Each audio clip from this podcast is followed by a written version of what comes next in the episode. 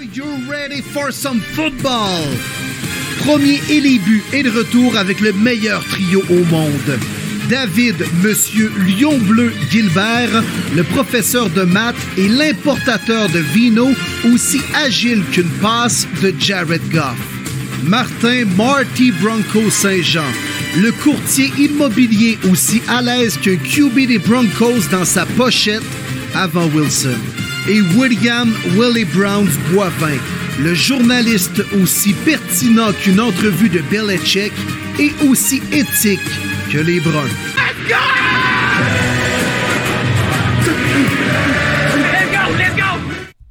OK, yes! Bienvenue à ce nouveau show de Premier et les buts. On est de retour à l'aube de la semaine numéro 5 dans la NFL. On est là pour vous présenter une émission chaque semaine, publiée les jeudis midi. Fidèle au poste, même au combat, les chums, c'est fait pour ça.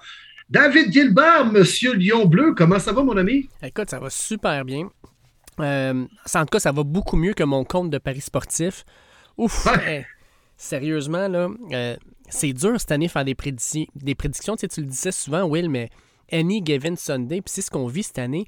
Euh, Il y a des surprises à chaque semaine. C'est ce qui rend le sport intéressant. C'est ce qui rend ça excitant pour n'importe quelle fanbase d'ailleurs. Puis, euh, ben, en je perds, de l'argent, mais j'ai du plaisir quand même.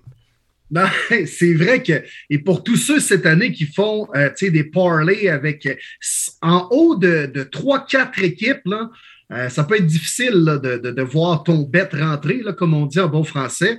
Euh, non, c'est dur à prédire cette année, Dave. Puis, tu sais, ceux qui ont des survivors, là, euh, je pense qu'à la semaine 5, il n'y en a pas beaucoup qui sont encore vivants. Là. J'ai Non, non, semaine. Fait. quelle équipe t'avais pris? Euh, bonne question. Je me rappelle plus c'est qui. Je pense que j'avais pris. Attends, c'était-tu les. euh, Attends, je vais regarder ça, semaine 1. Là. Moi, j'ai tellement décroché, tu perds à semaine 1. T'as Ben, ça- t'as ah ça ouais. Il y avait une équipe qui avait chié ça la semaine dernière. Hey, la petite musique qui passe à la publicité quand j'ouvre mon affaire, c'est de toute beauté. J'avais pris 49ers, puis ils ont perdu contre les Bears la semaine 1. Ah, ben oui, dans la piscine, toi, de Chicago, là, aussi pitoyable que la piscine à vagues du village vacances Valcartier. Ben, en tout cas, il y avait, il y avait, il y avait moins de crottes et de pipi dedans, là, mais quand même, mais quand même, c'était pas chic. Non. Puis je pense qu'il y en a beaucoup qui avaient pris euh, les Broncos contre les Seahawks, puis on se rappelle que les Seahawks avaient gagné ça. Non, non, ça, ça a parti sur euh, les chapeaux de roue. c'est celle-là, c'est celle-là, exactement. Russell Wilson qui revenait à Seattle, on était là, voyons donc, c'est sûr que les Broncos vont gagner. Et non! Justement, Dave, hein, any given Sunday. Parlant des Broncos, ben là, mon Dave, on va être un duo cette semaine. Mhm. Euh, notre ami euh, Marty Martin Saint-Jean euh, n'est pas des nôtres. Une occupation bien plus importante que de jaser de football. C'est bien correct de même. Marty nous a laissé ses choix. Donc, on pourra les dire tantôt, là, Dave, quand on fera nos prédictions pour la semaine numéro 5. Mais on a un invité quand même cette semaine, et pas n'importe lequel. Mathieu Bergeron, hein, notre collaborateur à Tackle étoile, on va le dire, Oh de. Syracuse dans la NCAA. En plus de ça, c'est Orange sont 5-0. Euh, sont euh, maintenant, ils font partie du top 25 des meilleures formations de la NCAA. Alors, on, on reçoit Matt, c'est toujours une jasette bien intéressante avec lui. Ouais, puis écoute, il est sur son bye week. Euh, il y a un petit peu de temps pour nous autres. euh, puis, comme vous allez l'entendre, moi, euh, mes billets sont achetés. Je m'en vais voir euh, Matthew et le Syracuse Orange contre Notre-Dame Wow. le 29 octobre prochain. Euh, J'ai vraiment, vraiment très hâte d'être là. Puis euh, de, de vivre le dôme électrique, de voir, tu sais, non seulement Syracuse, mais Notre-Dame. C'est quand même un programme, euh, programme historique. oui. Ça va être ma troisième fois que je vais voir Notre-Dame jouer. Puis à chaque fois, c'est toujours spécial parce que pour n'importe quel fan de foot, Notre-Dame, c'est gros NCA. C'est comme si quelqu'un qui aime le hockey vient voir du hockey à Montréal, dans la Mecque. Euh, même principe, même, sentiment, fait que ça va être le fun. Ouais, ben non, j'espère, j'espère bien. Belle expérience, même. Puis euh, ça va être, euh, va être un match intéressant. Notre Dame sont, battables là, cette année, à part de ça. Là. Puis Matt et ses Orange ont une excellente formation. Ça court la balle. On a une bonne O-line menée par un capitaine de Victoriaville. Fait que, non, ça va être bien intéressant. Tu vas avoir un bon match, mon gars, comme on en a eu la semaine dernière. On va prendre le temps de décortiquer mm. tout ce qui s'est passé, encore une fois, dans une semaine weird de la NFL au week numéro 4. Mais il y a eu des grosses nouvelles cette semaine, encore une fois, là, dans la planète, sur la planète NFL, devrais-je dire. Euh, fait que là, c'est terminé entre Tom et Gisèle. C'est Carl Browse, Fenneto, and yet, c'est terminé. Non, mais sérieusement, est-ce que ça valait un retour dans la NFL cette année, scraper un mariage de 13 ans euh, avec euh, une des très belles femmes sur cette planète, on va se le dire, ou du cas, c'est moi qui le dis. Puis euh, pour revenir, puis ultimement, finir quoi, mettons, 10-7 avec les Bucks cette année, que je pense pas qu'il va aller chercher une autre bague, Tom. Là. Non, non. Peut-être avec une autre femme, mais pas celle du Super Bowl. ah, peut-être, mais je sais pas si c'est la, goutte qui a fait déborder le vase ou c'est euh, le, vase qui était tout petit puis qui s'est rempli bien rapidement. Je sais pas trop, mais effectivement, tu sais, tu dis à ta femme, là, à 44 ans, ouais, j'accroche mes crampons. Ouais, j'arrête le foot. Tu l'annonces publiquement, puis six semaines après, tu vas voir, puis ouais, finalement, encore une autre. Ah, oui, encore une autre. On va en faire une autre. Ça, ça a dû être extrêmement frustrant pour Gisèle. Euh, surtout que on s'entend-tu qu'elle, euh, à rentrée scolaire, à partir du mois de septembre, là, elle est toute seule à la maison. Là? Tom, il n'est pas là pour lui donner un petit coup de main pour les lunchs. Là, puis non, non.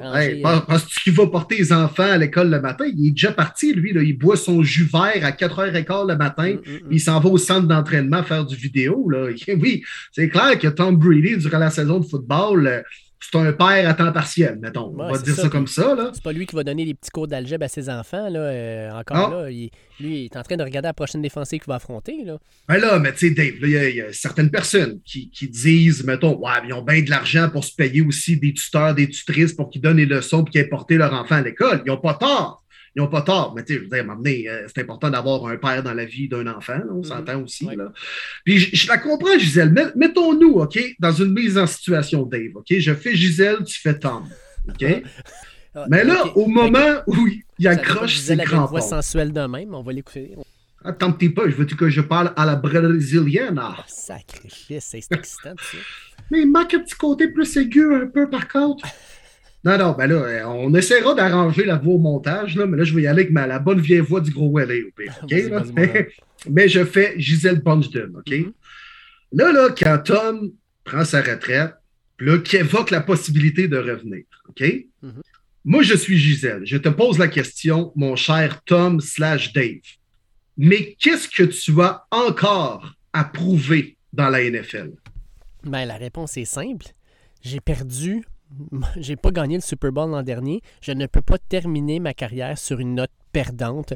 Et moi, je pense qu'on a l'équipe cette année pour gagner tout. Fait que moi, je veux me retourner, gagner le Super Bowl et terminer en haut de la montagne comme l'ont fait John Elway, Peyton Manning. Les plus grands sont, ont décidé de quitter quand ils étaient au sommet. Je veux, je veux quitter au sommet. J'ai pas le goût de, quitter à moitié de la run. Euh, c'est à pente descendante. Je veux, quitter au sommet, puis je veux faire ça cette année. Moi, je suis OK.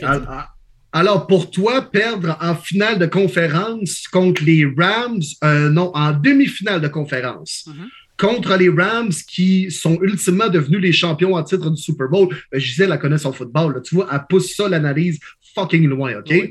Alors là, pour toi, c'est un échec? Dans le fond, d'avoir perdu en deuxième ronde des séries contre ultimement les champions au Super Bowl, pour tous, c'est un échec et c'est terminer une carrière sur une mauvaise note. Inacceptable. Je peux pas terminer de même. Je peux pas terminer de même. Ça, mais mais, qu'est-ce que tu fais de, tes, de tes, enfants, là, puis euh, qui, s'ennuient de, leur papa le soir, là, puis qui ont. Euh, vivent la fin de leur enfance, début adolescence, avec un père totalement absent de août oh, à février. Gisèle, Gisèle, totalement absent, on va se le dire. FaceTime, j'ai FaceTime au moins deux fois par jour, un petit 5-10 minutes. Ils savent que je suis là, là. Ils me voient. oui, mais tes coéquipiers te voient plus. Et surtout, tes coéquipiers te voient plus à poil que moi, je te vois à poil durant l'année. Est-ce que mes enfants protégeraient mon blind side contre Aaron Donald? Je ne crois pas. Ben, je suis convaincu que tes enfants se dédieraient et se fendraient le cœur en quatre pour avoir leur père présent à la maison. Fait que oui, ils se mettraient devant Aaron Donald pour tenter de bloquer. Non, non, non, fais pas ça, mes enfants, ils vont le tuer! Ils vont le tuer! Ouais. J'aime ça, ce petit roleplay-là. Ça nous met dans, une autre, dans un autre mood, là, hein? On est, on rendu loin, pareil, dans la mise en situation. C'était comme un vieux théâtre d'été un peu cheapette, là, mais c'est correct. mais, euh, fait que là, Gisèle, au moins, devient la troisième personne, Dave, sur cette planète à faire perdre une bague à Tom Brady mm-hmm. après Eli Manning deux fois et Nick Foles une fois. Oui, c'est quand même bon, ça. pas pu dire. Mais là, là, comment on fait, Dave, là, pour euh, pire clore euh, ce sujet? Euh, est-ce que je peux déposer ma candidature pour remplacer Tom auprès de Gisèle? Ben, je pense que tu peux. Il doit avoir une adresse web. Là, Et où qu'on postule, là? y a -t ben, je peux t'envoyer mon CV? Ah ouais, tu peux t'envoyer ton CV en ligne, ça se fait-tu? Ou y a-tu une adresse ben, Je sais qu'on va être plusieurs à vouloir cet emploi mais qui tente rien n'a rien. Voilà. Alors, euh, garde, moi, je vais, euh, je vais déposer mon CV. Là, euh, je vais aller remettre ça à jour un petit peu. Puis, animateur du podcast, premier début. D'après moi, je vais l'avoir avec ça. Ben, écoute, moi, je vais probablement proposer aussi. Toi, ça serait quoi ton, point de vente principal, mon Will? J'allais faire une référence au football, mais d'après moi, Gisèle est écœurée en crise du football.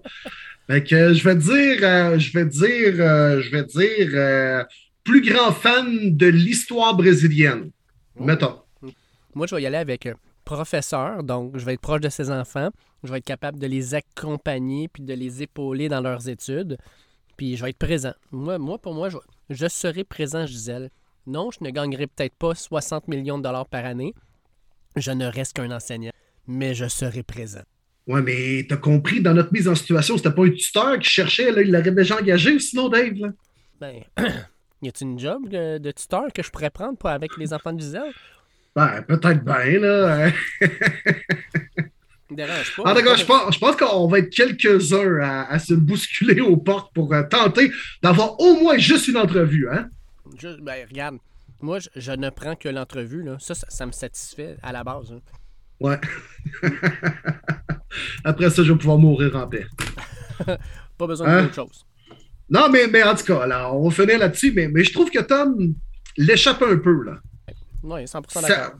Ah, d'accord. Mais ça, c'est un point de vue personnel au-delà du football. Puis euh, là, ça va-tu le déranger vraiment, là, mettons, d'avoir un genre de, de d'un processus de séparation hautement médiatisé, avec des avocats impliqués là-dedans, avec des millions de dollars, puis tout ça, puis tout ça. Penses-tu que ça pourrait l'impacter sur ses performances sur le terrain cette année? Bien, à voir comment il a maltraité les tablettes de Microsoft, je pense que ça l'affecte déjà, moi. Euh, ouais? Sincèrement, je, pense que oui. Euh, je pense que Tom, tu sais, on l'a souvent vu très, euh, très enragé ou très émotif mais jamais genre à Game 5 de même à garocher tout ce qui passe par la main. Je pense que déjà, Tom, il, montre euh, des émotions qu'on voyait pas souvent. Puis je pense que malheureusement, c'est pas une nouvelle pour les box. tu sais, être, un bon coach, là, je serais allé voir Tom en sachant que ça va pas bien avec sa blonde. Puis j'aurais dit, Tom, t'as 45 ans, t'as plus rien à prouver. Get the fuck out. Va gérer Gisèle, man. Arrête ça, là, on va prendre un autre carrière, tu sais. Puis, euh, je sais pas, tu sais, s'il y a quelqu'un dans son entourage, tu sais, euh, euh, Mike, Evans, Leonard Fournette, ou les coachs, même Bruce Arian, peu importe, qui ont peut-être dit Tom, t'as 45 ans, là, gère ta vie, là, tu sais, lâche le foot un peu. Je sais pas s'il y a quelqu'un qui a eu le, le guts d'aller dire ça en pleine face. Probablement pas. Hmm, ou peut-être qu'il y en a, oui, qui ont eu le guts, mais Tom Brady, fais-tu à sa tête, tu penses, lui, dans la vie? Hein? Puis, euh, tu sais, il y en a plein qui évoquaient que c'était peut-être l'année de trop.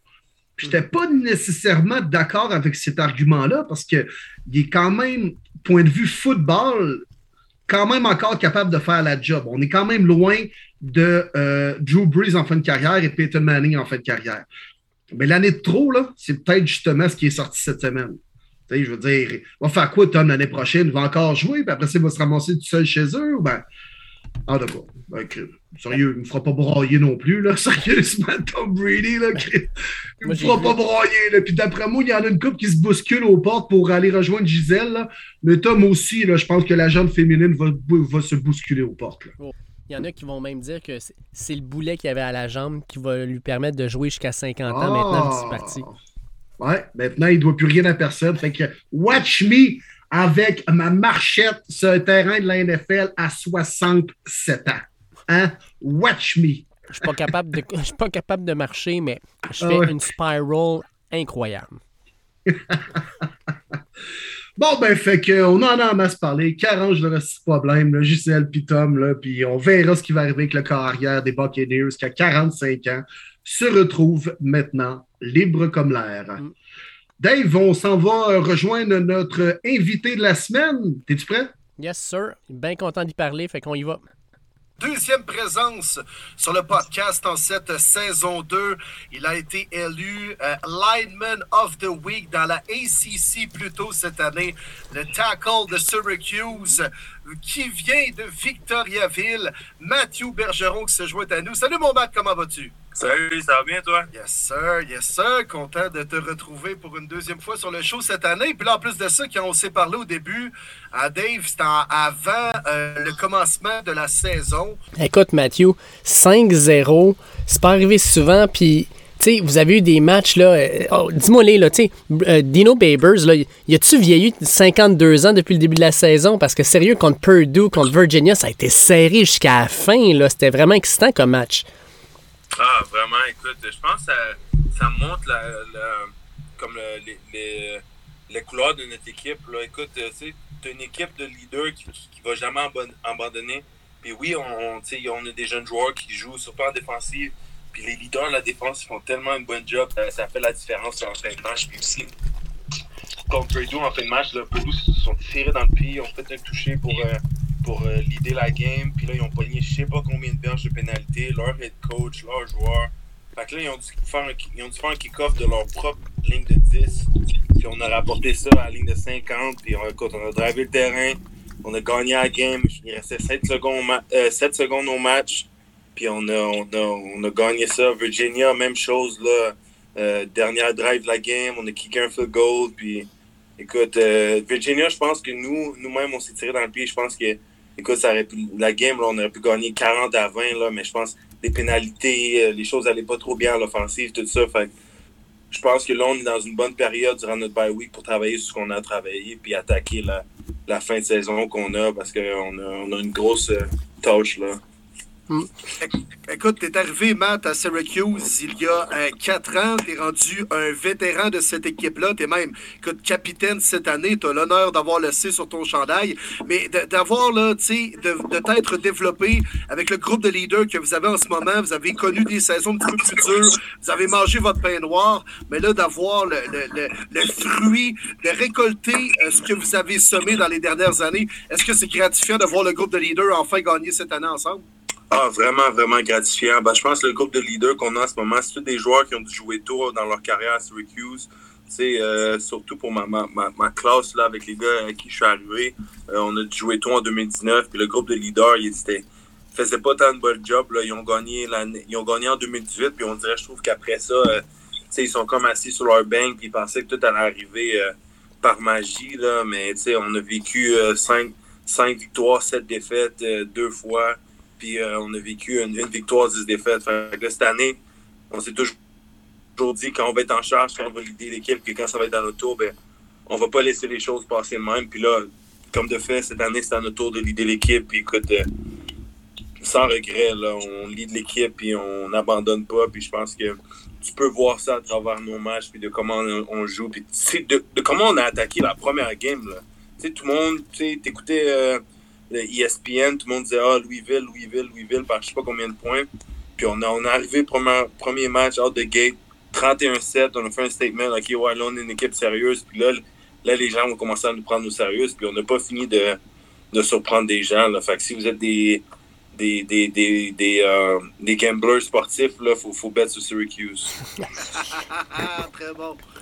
Et puis là, on parle de, ton unité souvent, parce que tu à l'attaque, tu sais, Sean Tucker euh, a vraiment comme une très bonne saison. Euh, Garrett Schrader, il, est impressionnant par match, mais on va le dire, votre défensive est vraiment dominante. on en parlait un peu moins. Tu Michael Jones, là, je sais bien que c'était la vedette, mais tu sais, personne parlait de Garrett Williams en début de saison. Il y a une saison de feu actuellement comme, le, euh, DB, la défensive tient son bout. Pour une attaque, ça doit être le fun aussi de sentir que la pression n'est pas toujours sur vous de, performer et de faire les gros jeux parce que la défensive peut vous backer à n'importe quel moment. Là.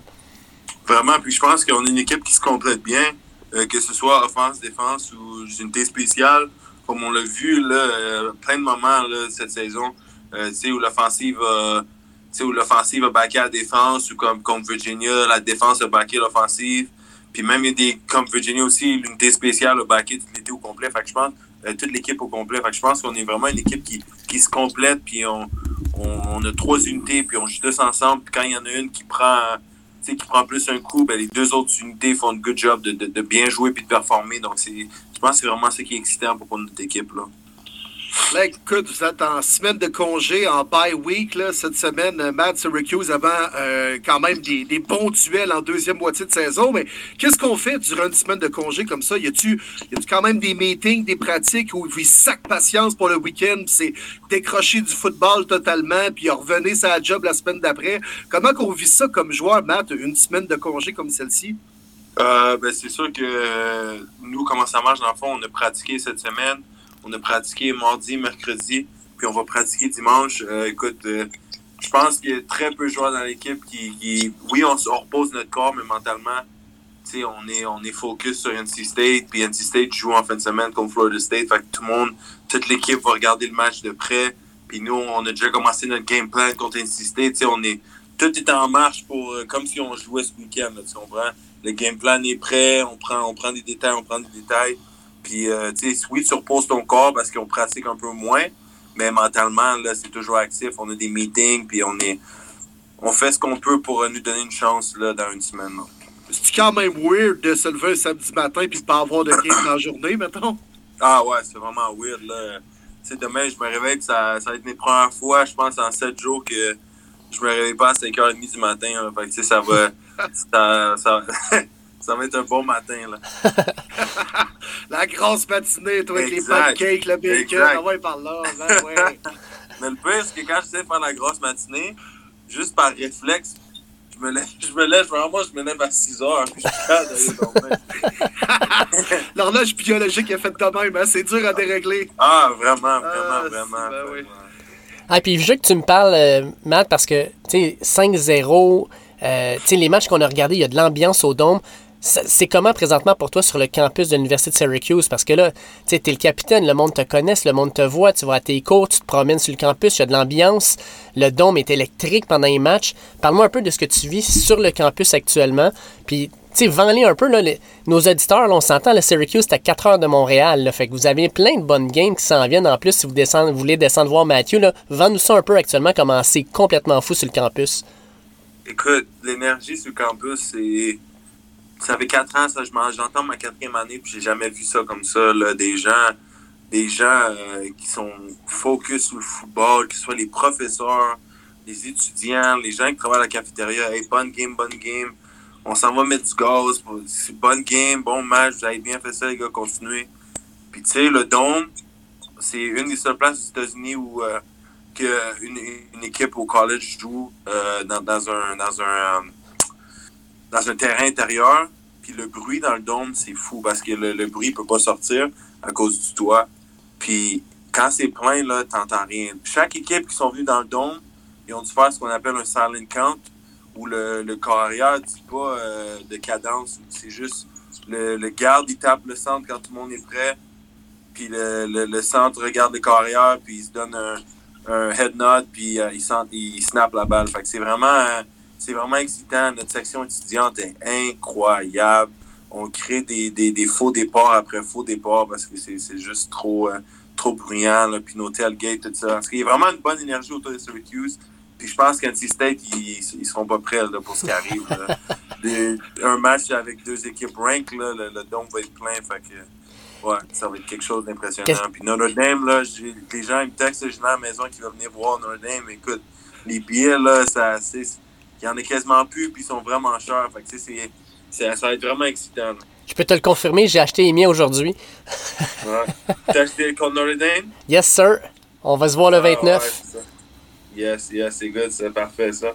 Wow! Wow, de jouer contre Notre Dame quand même, c'est, euh, ça va être ta première fois, j'imagine, euh, depuis les, tes, débuts dans l'NCAA, Matt? Euh, non, j'ai joué contre Notre Dame à Notre Dame en 2020. OK, à St. ouais? Ouais, ouais, ça a été notre dernière game de saison régulière en 2020. Une expérience inoubliable. Écoute, euh, juste voir le stade, pas juste euh, l'ambiance, mais juste de rentrer, puis c'est plein d'histoires sur les murs, plein de statues, tout ça. C'est vraiment impressionnant. Là. Fait, ouais. Ben écoute, la, porte est ouverte, mettons, mais ta plus belle expérience dans un stade à l'extérieur de Syracuse jusqu'à présent, mettons, ça, ça, ce serait où? Euh, personnellement, moi, c'est Virginia Tech. L'année passée, on était à Virginia Tech. Puis ah. quand ils font leur petite entrée là, avec. Ah, Anderson Band, là? Ouais, ouais, c'est fou. Ah, c'est débile, ça. Le stade était plein à craquer. Écoute, c'était une expérience inoubliable. Puis on a gagné sur notre dernier drive. Puis c'était vraiment fou, là. C'était, ouais, c'est une grosse expérience, là. Fait, ouais. Écoute, à Syracuse actuellement, j'imagine que l'équipe de foot, c'est le buzz un peu sur le campus d'université. Tu, tu, viens de, nous en parler, mais est-ce que même les autres sports, tu sais, Syracuse ont un gros programme de basket quand même? Est-ce qu'il y a une belle fraternité, collaboration entre les équipes sportives? Puis à quel point, mettons, les athlètes des autres sports euh, vous connaissent, vous parlez avec eux autres, puis qui se pointent à vos games même? Ah ouais, totalement. Écoute, euh, cet été, euh, tu sais, la, part des gars qui étaient ici, on était encouragé l'équipe de soccer féminine, l'équipe de soccer masculin. Puis euh, écoute, le basket, on va toujours voir le basket parce que c'est toujours un gros event à Syracuse, mais toute la section sportive, là, parce que les athlètes ont leur propre euh, section, puis à chaque game est pleine, à chaque game, sont là nous encourager. Puis écoute, c'est vraiment juste une bonne énergie entre la tête. Tout le monde se parle, tout le monde s'encourage. Puis même le hockey féminin, là, le printemps passé, on a, foulé le stade de, hockey féminin là, comme jamais. Toute l'équipe était là. On a apporté l'ambiance. Puis c'est vraiment, je pense que c'est vraiment ça qui est le fun là, à propos de notre école. Tout le monde est proche, tout le monde est tête. Puis on s'encourage. Hey Matthew, écoute, tu sais, moi je suis surtout fan NCA. Puis c'est une saison vraiment bizarre jusqu'à maintenant. Là. Premièrement, il faut, ah, faut, faut, comprendre, là, Syracuse, vous êtes l'une de 16 équipes seulement qui sont invaincues. Euh, vous êtes euh, au même titre que Georgia, Alabama, Ohio State vous êtes invaincu. Mais écoute, à chaque semaine, on dirait qu'il y a des grosses surprises. Euh, est-ce que tu vois justement de ton côté, puis même à Syracuse, les, les, autres joueurs, les entraîneurs, euh, que la, parité commence à s'embarquer, puis d'une semaine à l'autre, n'importe qui peut gagner? Ben, c'est vraiment ça. je pense que c'est ça qui nous donne plus de confiance euh, en allant dans notre fête, dans, dans fête saison. Parce que le, le ACC, puis le, toutes ces conférences-là, sont, sont, sont, sont prêtes à être pris par tout le monde. Tout le monde peut, peut peut se rendre là parce qu'il y a des revirements après revirements. Écoute, qui s'attendait que Kansas soit, soit undefeated? Puis c'est, écoute, des grosses games. Euh, euh Mizzou puis Georgia, c'était serré. Euh, Duke a été un undefeated à one point. C'est, en tout cas, c'était Oklahoma qui, qui s'est fait euh, gifler par TCU. Écoute, c'est, c'est des choses qui arrivent que personne ne s'attendait. C'est ça qui est beau avec college football. C'est que, écoute, il y a des revirements après revirements. Puis c'est vraiment excitant à regarder. Selon toi, quelle est la meilleure formation actuellement aux États-Unis dans l'NCAA? Parce que là, bon, euh, Georgia a descendu deuxième, Bama a repris son premier rang, mais selon toi, la meilleure formation actuellement? Euh, moi, je, moi, je pendais Bama, Alabama. Euh, je pense que c'est la meilleure formation. Puis je pense que, écoute, ils, ont, tout le talent pour aller tout casser. Là. Écoute, offense, defense sont, complets. Coaching staff, tout ça, là, ouais, je pense qu'Alabama là, cette année-là. Ouais. Diriez-vous, les gars, même Dave embarque là-dedans, est-ce que les Buckeyes de Ohio State sont quand même décevants? Il me semble qu'ils étaient supposés piler sur toutes les défensives qu'ils affrontaient avec CJ Stroud, Jackson Smith, Jibba, là, lui. euh, mais finalement, écoute, ils scorent des points, sont invaincus, c'est bien normal, mais peut-être qu'on pensait que ça allait être encore plus un rouleau compresseur. Ah, définitivement. Moi, je pensais qu'il allait avoir une, une performance un peu plus wow. Tu comprends? Oui, ils gagnent des games, ils sont, sont tous là, mais c'est, pas, c'est rien de wow. Puis je pense que, mais je pense que à la fin de la saison, ça être une équipe qui, qui va être constante puis qui va être, euh, qui va, qui va aller au college playoff qui vont faire ce qu'il y a à faire. Après moi, comme n'importe qui vont jouer, ça va être un bon match. Mais c'est sûr qu'ils sont pas aussi wow que tout le monde se, se l'attendait. Ouais, puis tu sais, même Michigan, je te dirais, m'impressionne beaucoup cette année. Eux autres aussi Ouais. sont invaincus, puis tu sais, ça a passé proche contre Maryland, mais tu sais, je pense que ça va être un bon match, là. Michigan-Ohio State, la, la rivalité est toujours là, puis Exactement. Puis deux équipes sont bonnes, puis ça va. En tout cas, ceux qui vont voir le match Michigan-Ohio State, là, écoute, euh, ça va être une belle expérience. Ouais, mais ça. Hey, écoute, toi, là, euh, on s'entend, tu parles que NC State s'en vient, mais après ça, la semaine d'après, Clemson, après ça, Notre-Dame, Pittsburgh, Florida State, Wake Forest, qui a chauffé Clemson, puis qu'ils ont eu une très grosse victoire en fin de semaine dernière. Euh, quand tu regardes ce slate-là, y a-tu une équipe que tu as hâte d'affronter ou c'est juste une par une? Y a-tu une équipe, là, tu te dis en, en tant que joueur, là, on a, on a hâte de les affronter parce que ça va être un bon duel ou toi, tu vas avoir à affronter un joueur puis tu sais que ça va être une grosse game un contre un? Moi, je pense euh, NC State, je pense que c'est la game que j'ai plus hâte. Pourquoi? Parce que à chaque fois que j'ai joué contre NC State, ça va faire 4 ans que je joue contre NC State, à chaque fois, on s'est fait marcher dessus, puis on s'est fait piler dessus, puis on n'a jamais gagné. Puis c'est un peu le même feeling que j'avais notre première game quand on a joué contre Louisville. C'est vraiment, on n'a jamais gagné contre Louisville. À chaque fois qu'on va à Louisville, on se fait, on se fait taper la tête. Puis là, on a la chance de eux qui viennent. C'est vraiment excitant. Là. Je te dis, ouais, Louisville puis NC State, là, c'est, c'est les games que je suis vraiment excité de jouer. Là. Euh, c'est juste en tant qu'équipe de gagner contre eux, tu comprends? Mhm. D'imposer notre dominance. Là. Puis, si on gagne NC State, je pense qu'ils sont 14. Si on gagne contre NC State, on va, on va gagner des points aux people, tout ça. Donc, euh, ouais, je je pense que NC State, là, ça, c'est, c'est la game de l'année. Là. Ben, écoute, tu, tu nous parlais, Matt, qu'il y a peut-être une chance que College Game Day fasse leur, leur show euh, d'avant-midi sur place à Syracuse. Ce serait samedi le 15, ça pas en fin de semaine, mais l'autre, c'est ça? Ouais, ouais, ouais. Samedi le 15, là, euh, ouais. À Syracuse. Ce serait incroyable. Ce serait incroyable de voir. euh, Incroyable. D'après toi, Lee Rosso mettrait la tête de quelle mas- mascotte? Ben, l'orange, là, j'espère. J'espère Hein? J'espère qu'il va se mettre une orange sur la tête. Ça va pas avoir.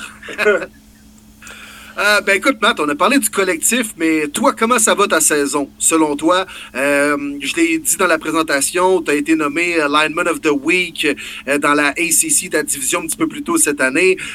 Écoute, c'est une grosse année déterminante pour toi. Est-ce que as gagné des points euh, aux yeux des recruteurs de la NFL? Selon toi, comment tu décrirais tes performances depuis le début de l'année? Euh, moi, je pense que mes personnellement, mes performances, ils, ont, ils sont juste euh, améliorées de game en game. Puis je pense aussi, je pense juste un fait aussi la confiance aussi, là, veux, veux pas, de match en match, là, prends un game, t'es un peu stressé, tout ça, puis de match en match, tu gagnes la confiance. Fait que je pense que j'ai vraiment, euh, je me suis vraiment amélioré de match en match, puis j'espère que je vais continuer sur cette lancée, sur cette lancée-là, parce qu'on a des, des, des grosses matchs, des grosses, on a des gros matchs, puis des grosses équipes à jouer avec du personnel, écoute, euh, des équipes bourrées de, de talent NFL. Donc, euh, c'est sûr qu'il va falloir que j'apporte mon, mon A-game, comme on dit en anglais. Donc, euh, ouais.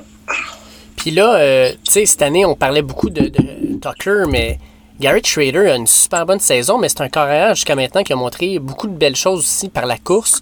Comment c'est euh, bloqué pour Garrett, euh, dans le fond? t'es- Est-ce que, euh, est-ce que tu dois bloquer plus longtemps justement parce que tu sais qu'il va courir? Euh, co- co- comment tu gères ça en fait? Là?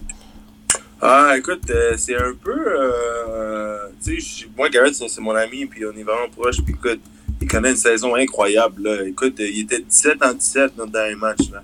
Ouais, Écoute, parfait. euh, completion de 100%, là, c'est, c'est fou. Puis, écoute, l'affaire avec Garrett, c'est que c'est jamais ce qui va arriver. C'est jamais où il va courir, où il va faire quoi. Mais écoute, euh, faut que tu fasses ton bloc, puis tu te croises les doigts qui, qui courent dans la bonne direction. là. Ah, puis tu sais, 17 en 17. Puis à côté de ça, Sean Tucker, il y a une petite game tranquille. 232 verges, je pense, en 11 courses, quelque chose comme ça. Exact, exact, Euh, exact. écoute, euh, je sais bien que c'était juste Wagner, mais c'est le genre de game qui vous met en confiance quand justement tu affrontes des gros programmes juste après. Là, Tu sais, tout le monde a dû sortir de cette game-là, le, le- le moral dans le tapis. Là. Totalement, totalement. Je pense que c'est ça qu'il faut. Euh, en allant dans les gros matchs qu'on va avoir, c'est ça qu'il faut, la confiance, la confiance. Puis, oui, c'est juste Wagner, mais euh, tu sais, Rutgers ont joué Wagner, puis ils ont pas battu aussi, euh, aussi pire qu'on les a battus, tu comprends? Fait que c'est, écoute, on a vraiment imposé notre dominance, puis on n'a pas lâché, on on, on pas, on pas lâché ça, puis écoute, je suis vraiment fier de tout le monde. On a vu des, jeunes joueurs aussi. Ce qui, est, ce qui est bon avec Wagner, notre, game de Wagner, c'est qu'on a eu des jeunes joueurs qui ont eu la chance de, de, de, jouer dans cette game-là, puis de d'avoir un peu le feel pour, pour le game. Parce que oui, c'est fun la pratique, tout ça, mais un coup que tu es dans un match, c'est totalement différent.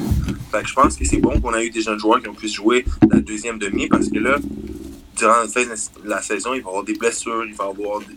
Fait sais, eux, ils vont devoir jouer durant ces games-là à la fin de la saison. Donc, s'ils ont déjà eu une, une expérience pour Wagner, mais là, ils vont, ils vont être un peu plus prêts à jouer. Là. Donc, je pense que ça, ça a vraiment bien à donner. Là, après une victoire de, de 59-0, puis que deux porteurs, un récolte 232 verges, trois touchés, l'autre 112 verges, un touché, euh, est-ce que vous amène à la pizzeria, les Olaines, ou ben y a-tu un petit cadeau, quelque chose? Ou ben... ouais, ils ont, ils ont, payé de la bouffe, là, tranquille. Ouais? Tranquille.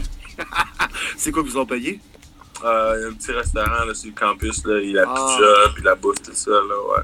Ah, c'est pas pire, ça. Ça se prend bien, hein, après une performance de la même. C'est ça. Samedi soir, là, ça se prend bien. ah, mais là, euh, tu sais, on va regarder les matchs qui s'en viennent. Je veux que tu me donnes un nom à regarder, parce que j'aime ça, moi, regarder des gars que je connais pas nécessairement, puis des gars que, tu sais, dans les prochaines années vont se développer. Toi, en tant qu'O-line, c'est peut-être sur ton unité ou c'est peut-être même parce que quand tu es ligne de côté dans la defense, tu le vois jouer ou tu l'affrontes même pendant les pratiques. Y a-tu un gars, tu sais, up and comer que tu vois arriver puis tu dis, ce gars-là va être quelqu'un de spécial sur le terrain, puis, tu sais, question de de le regarder puis de le voir se développer? Euh, ben, moi, je pense qu'on a, on a eu une, un peu une surprise cette année avec notre receveur, là, numéro 19. Son nom, c'est Orande Gatsin. Euh, son père, il joué dans NFL pendant 9 ans, je crois. Mm-hmm. Puis écoute, cette année, euh, deux games de 100 verges, un touché pour la, victoire, tout ça. Fait je pense que numéro 19 de Syracuse, là, il va être à, à, surveiller de près dans le futur, puis il va faire tourner des têtes. Là. Fait que là, tu sais, tu disais, la semaine relax. À partir de la semaine prochaine, NC State, Clemson, Notre-Dame. Tu sais, en étant réaliste, là, tu vois, qu'est-ce, selon toi, là, il vous reste, euh, je calcule rapidement, il vous reste 7 matchs à jouer cette saison. Euh, moi, je suis pas mal sûr que vous allez bowling, là, ça c'est 100% sûr, dans ma tête à moi. Mais tu te vois où là, dans, justement cette semaine, là, euh, quand tu vas être rendu 27 novembre, la saison est terminée, la saison régulière. Syracuse va être où? Ben moi, mon, mon euh, ce que je vois de Syracuse, c'est qu'on compétitionne pour la conférence. Ça, c'est sûr. Là, écoute, euh, de ce que j'ai vu de certaines équipes la semaine passée, écoute, je pense qu'on a des très, très, très bonnes chances de compétitionner pour la conférence. Je pense que si on n'arrive pas à, à, ce but-là, je pense que je vais être un peu déçu parce qu'écoute, on a le talent pour. On a, écoute, on a une équipe bourrée de talent NFL. Euh, on a les coachs, tout ça. c'est sûr, on a le talent pour. Puis je pense qu'il y a beaucoup, beaucoup de games qui vont être. Euh, ça va être serré, là. Ça sera pas facile, mais ça va être très, très faisable. Parlons un petit peu de tes euh, Giants, Matt, si tu le veux bien, puisqu'ils sont 3-1 après 4 matchs, peut-être à ta surprise générale et celle de, de plusieurs. Pensais-tu que les Giants allaient être 3-1 après 4 matchs? Pas des, des duels vraiment euh, où il affrontait des excellents clubs. Et Chris, win is a win. Puis dans NFL, il n'y a pas de victoire donnée. Euh, fait que tes G-Men sont pas si payés quand même aussi cette année? Ah, totalement. Écoute, euh, ils, ont, ils, ont, fait une bonne job. C'est sûr qu'ils n'ont pas joué de grosses équipes. Ils n'ont pas fait des, un gros upset. Mais écoute, euh, c'était des games l'année passée qu'on perdait. C'est ça que les gens ils se rendent pas compte. C'est ces petites games-là qu'on perdait l'année passée. Puis que là, on commence à gagner. Je pense qu'on est sur la bonne voie. Écoute, c'est sûr, moi, je fais, plus attention à l'offensive. Écoute, euh, Andrew Thomas, il joue du bon football. Wow! Euh, écoute, je suis. Je m'en souviens, il a, quand il s'est fait drafter, là, puis ils l'ont lancé dans le feu, là, tout le monde, tout le monde disait Ah, c'est un boss, c'est un boss, c'est un boss. Il continue à travailler, il gardait la tête haute, puis écoute, là, c'est un des meilleurs tackles dans la NFL. C'est quoi, écoute, euh, je pense que tout amateur de football est, est content, là, puis de, de voir ses coins courir comme ça, puis après avoir traverser ce qu'il a traversé, écoute, euh, je ne peux pas être plus fier de, mes G-Men. C'est sûr que j'aimerais ça avoir un corps arrière qui, qui lance un peu, un peu la balle, mais écoute, ça c'est un, un, débat pour plus tard. Puis des, receveurs qui se blessent pas, mettons, ça se passe bien. Ouais, c'est là, on a perdu Sterling pour l'année. là. Ouais. Donc, euh, écoute, quelqu'un va falloir qu'il step up, puis j'espère qu'on va trouver une nouvelle surprise. Là. Kenny Galladay, son contrat de 26 millions, je sais pas trop combien, là. Ça serait le fun qu'il attrape un ballon, lui aussi. Ah ben, c'est ça, c'est vraiment ça. Écoute, euh, ça fait un coup qu'on l'a pas vu, lui, là, donc... Écoute, ah, écoute, je suis content. Puis écoute, euh, Packers, là, euh, à Londres, là, Ouais, c'est sam- c'est dimanche matin, hein, 9h30. 9h30, exact, avec un petit Yes. café Baileys ou un petit mimosa, ça se prend bien, ça. Ah, ça se prend vraiment bien. Fait que euh, c'est une, c'est une autre game prenable, là. Fait que j'espère qu'ils vont bien jouer, puis... Ouais. Ben là, Mathieu, Mathieu Les là. on- Packers ont, ont quasiment perdu contre Bailey Zappi. Ah, Non, non, écoute, les G-Men sont en droit de penser des battes en fin de semaine, là. totalement, totalement. Puis j'espère qu'ils rentrent dans cette semaine-là avec confiance. Matt, là, tu peux nous le dire, là, on est juste entre nous trois, là, mais pour vrai, là, t'es dans bye week, tes G-Men sont à Londres. Tu peux nous le dire, là, que présentement, t'es pas vraiment à Syracuse, là. Tu peux nous le dire, là, t'es à London, là. C'est correct, Je suis là. à Londres, là. Écoute, j'aimerais- si- s'il y a une place que j'aimerais être en ce moment, là, tu sais, mon, mon bye week, c'est au Mexique. C'est à la plage, pas entendre parler de personne, là, écoute, ça serait mon, ça serait mon rêve. Ouais, comme les joueurs de hockey font, là, durant l'hiver. c'est ça. c'est bon ça. Hey, mais tu parlais d'Andrew Thomas, puis c'est euh, c'est vrai, écoute, il est en train vraiment d'éclore cette année, on dirait. Puis euh, c'est pas pour rien qu'il y a Barkley capable de courir, parce qu'il y a des gars en avant de lui qui, euh, qui, qui bloquent. Puis s'il y en a un qui est bien placé pour comprendre ça, c'est bien toi, Matt. Puis, mais parle-moi de Evan Neal. Moi, je l'ai critiqué sur un autre podcast. Là. Lui, il en arrache à ses débuts dans la NFL, puis sais peu dire. Ouais, c'est- c'est sûr, il en arrache, écoute, mais écoute, on dirait les, des fois, les fans de football, ils oublient qu'il y a une certaine transition entre jouer au college football puis dans la NFL, puis de bloquer certains pass rushers, puis là, tu te ramasses à bloquer euh, Michael Parson, puis écoute, Lawrence, tout ça, écoute, c'est c'est- c'est- c'est le, le, le speed de jeu est différent, puis la transition, elle se fait, elle se fait différemment pour, pour certains joueurs.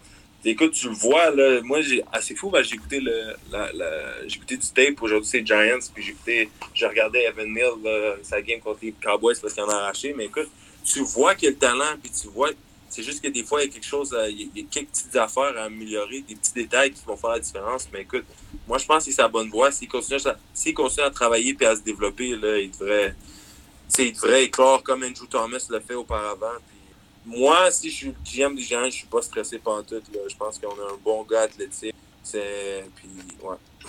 Non, c'est c'est intéressant ce que tu dis. Puis en plus, on disait Evan Neal en, en sortant de la NCAA avant le repêchage l'an passé, c'était peut-être un des gars les plus NFL ready à jouer dès la Exact. saison d'après. Ça, prouve vraiment, tu as raison, que la transition est différente pour tout le monde. Puis on l'a, on l'a vu avec Iki Okwonu, là, de, de, des, Ouais. des Ouais. Panthers. Lui, lui, il en a arraché un peu aussi. Fait que ça, c'est vraiment la, tu sais, la transition. Tu, vois un gars de deuxième monde, Abraham Lucas, Lucas euh, tu sais, tackle pour les Seahawks. Là, écoute, euh, lui, il est en train de baller en ce moment. Là. Puis c'est un choix de deuxième sais, c'est- Comme je te dis, c'est vraiment la, la transition. Puis, tu sais, tu sais, les GM aussi, des fois, eux, ils font des erreurs. Fait que c'est vraiment, écoute, moi, si, tu sais, je suis un fan des Giants, fait que je veux dire, tu sais, je suis pas stressé pour Evan Neal. là. Il y a tout ce qu'il faut pour réussir. C'est juste que qu'il fasse cette transition-là, puis peaufiner quelques détails, puis ça va être un excellent joueur. Hey, on, rêve un peu, Mathieu. L'an prochain, là, on s'entend, t'es, t'es dans NFL. Euh, tu joues right tackle, left tackle, tu c'est pas un problème. Y a-tu un gars présentement que tu vois dans les défensives NFL que tu dis, lui, j'aimerais tellement ça l'affronter, ou au contraire, hey man, lui, là, tu dois avoir la journée longue, tu sais, qu'on, qu'on parle d'un TJ Watt, qu'on parle d'un. euh, justement, là. euh, euh, tu sais, pff, écoute, il y en a tellement. Là, tu sais, Nick Boza, il a tellement dominé lundi soir, Myles lundi soir Garrett. Miles Garrett. Y a-tu un gars là, que tu regardes et dis, crème, lui, là, j'aimerais pas ça l'affronter, ou au contraire, j'aimerais ça l'affronter, voir ce que ça donne, tu sais? Ben, moi, je suis, un, je suis un gars orgueilleux. là. Moi, je, je vois, on dirait que je vois tout comme un challenge. Des fois, je me dis, OK, je, je me demande qui, ça, ça file comment de bloquer ces gars-là. C'est sûr que j'aimerais ça, j'aimerais ça bloquer un Miles Garrett. Ça, c'est, ça je peux, euh, tu sais, c'est, vraiment Miles Garrett. Puis, euh, c'est sûr que je suis un tackle. Fait que, j'aurais pas tant one-on-one avec lui. Mais Aaron Donald, j'aimerais ça le bloquer aussi, voir comment ça. Comme, juste le feeling. Là, tu vois, je veux dire? Le, le feeling de recevoir un casse à la tête, puis, euh,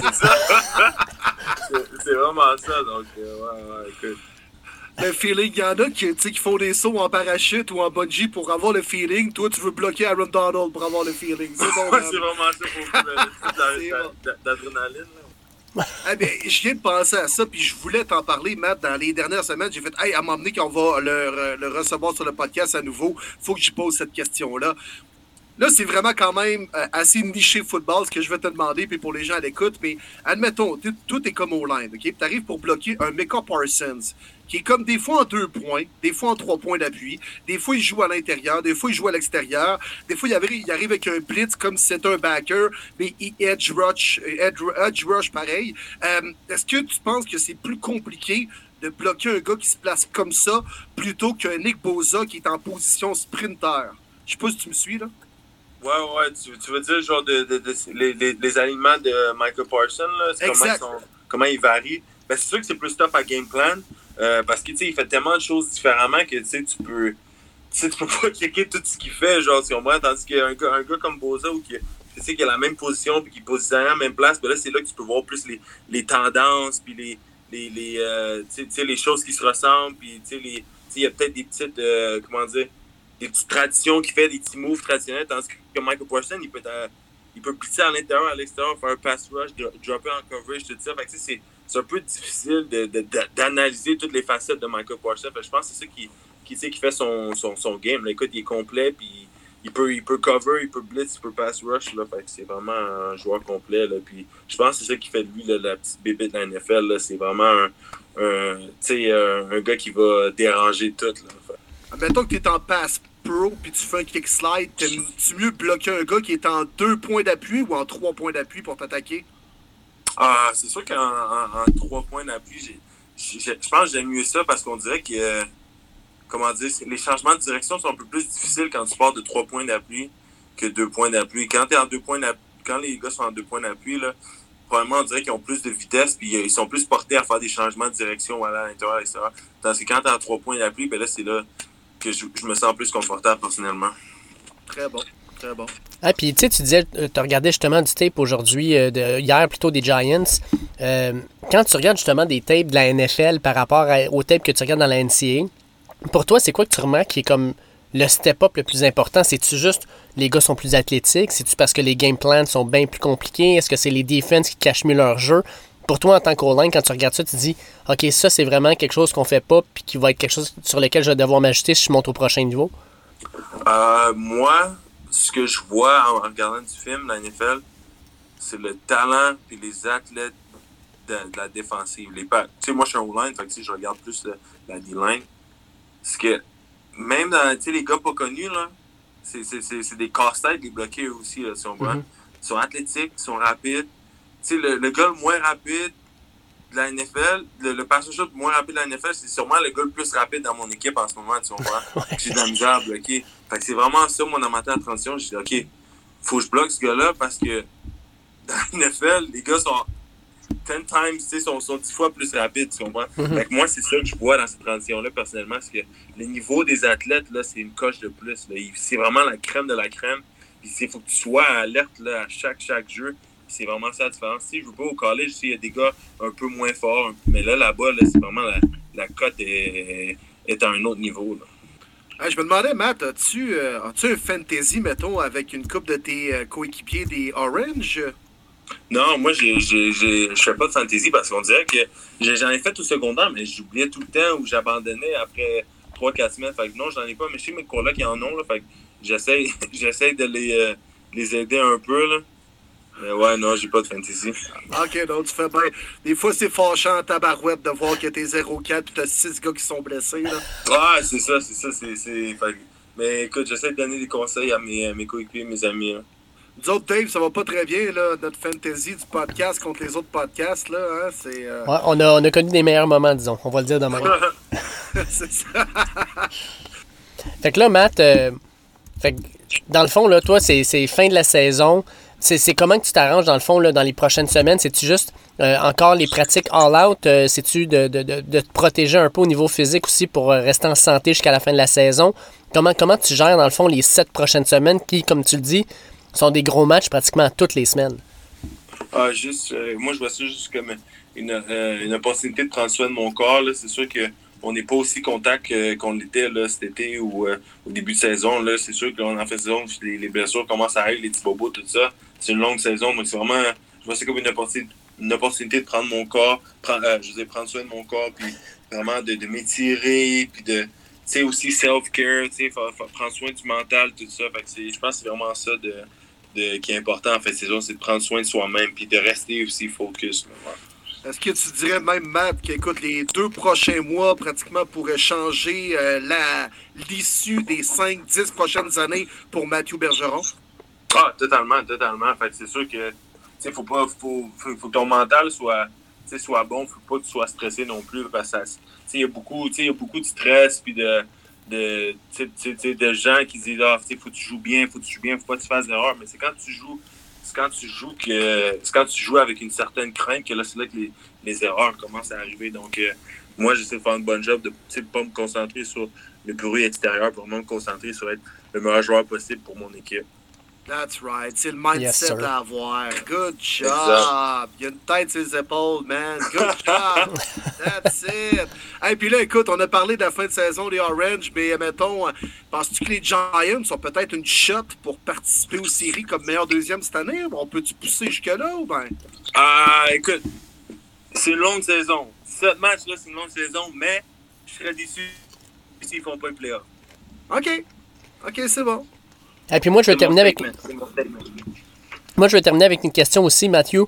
Est-ce que tu vas faire un statement avec ta coiffeur? Parce que là, on a vu dans la NFL, Van Miller, première game, tout rasé avec un genre de triangle en arrière. Il y en a qui ont genre une petite couette qui sort. Qui sont tout... C'est quoi le statement que tu vas faire? Là? Tu sais, si, vous commencez à gagner tout ça, au niveau capillaire, là, où est-ce que tu t'en vas?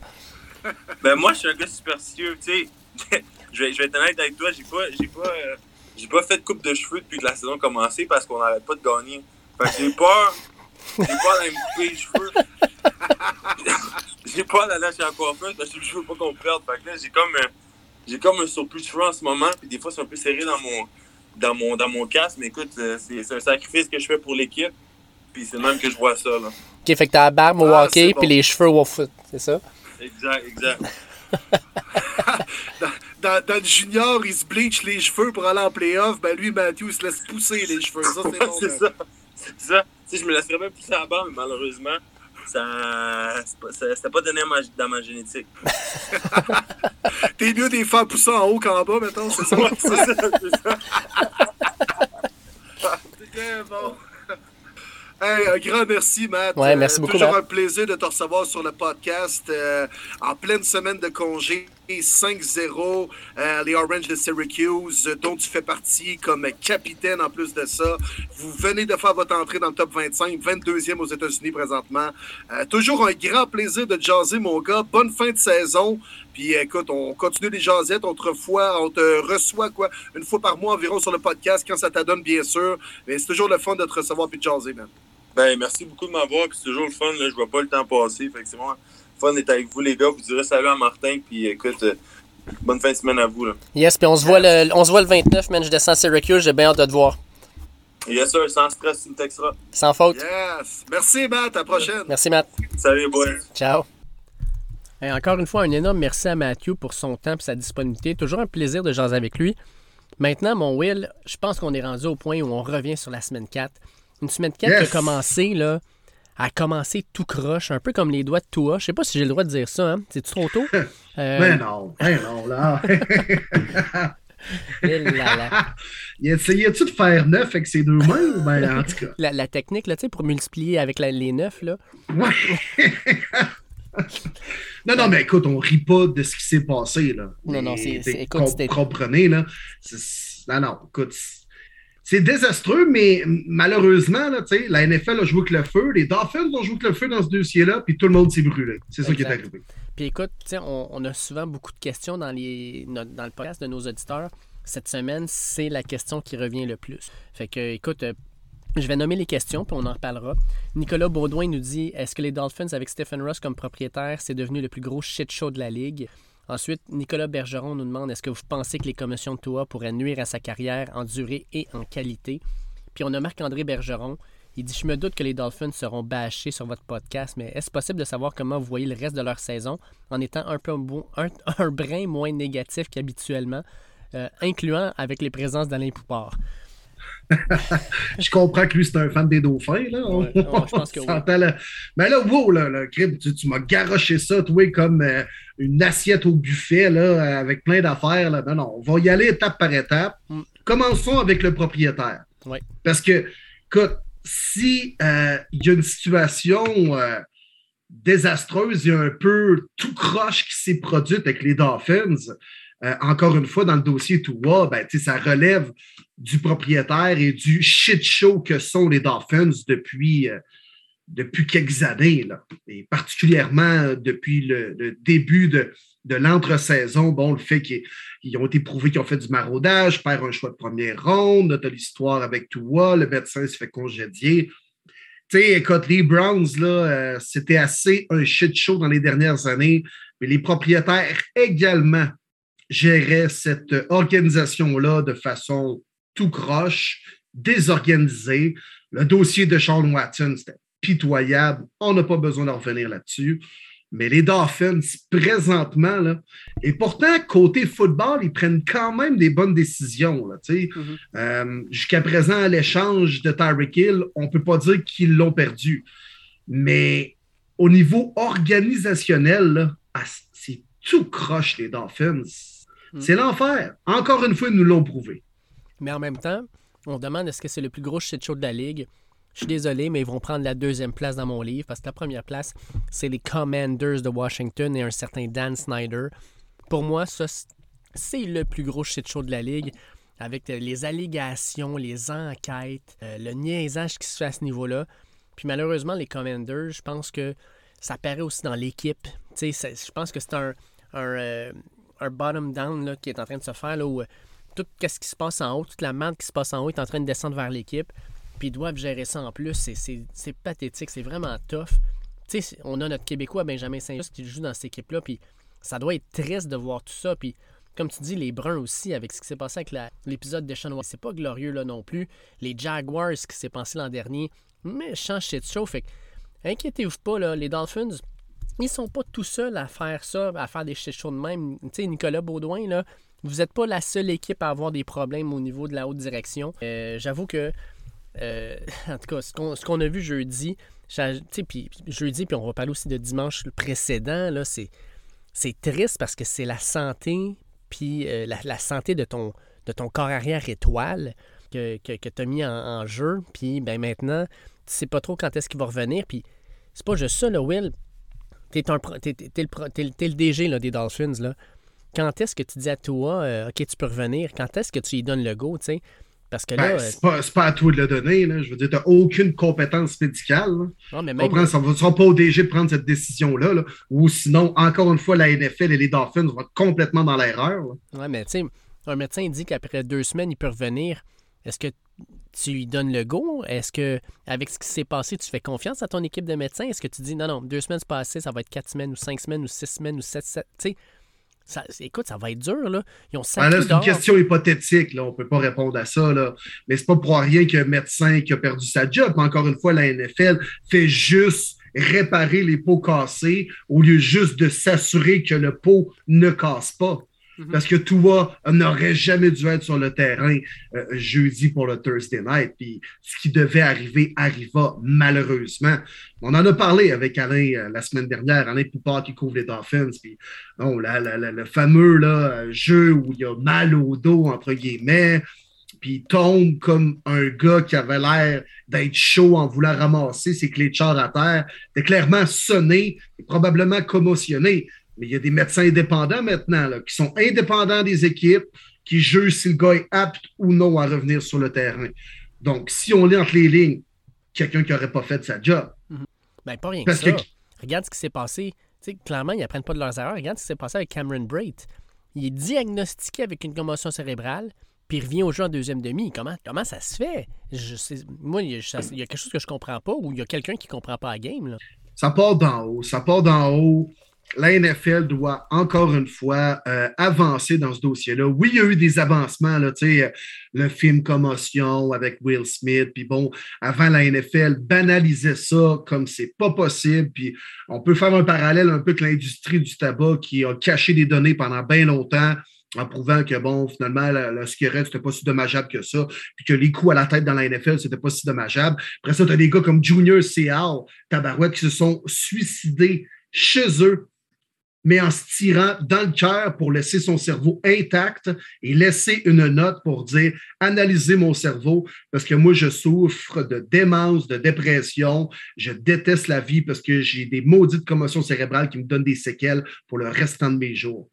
Mais ça n'a pas bien, bien plus changé. Oui, il y a des protocoles maintenant, mais la NFL est encore très en retard au niveau des commotions cérébrales. Puis même, les gars, c'est des monstres sur le terrain.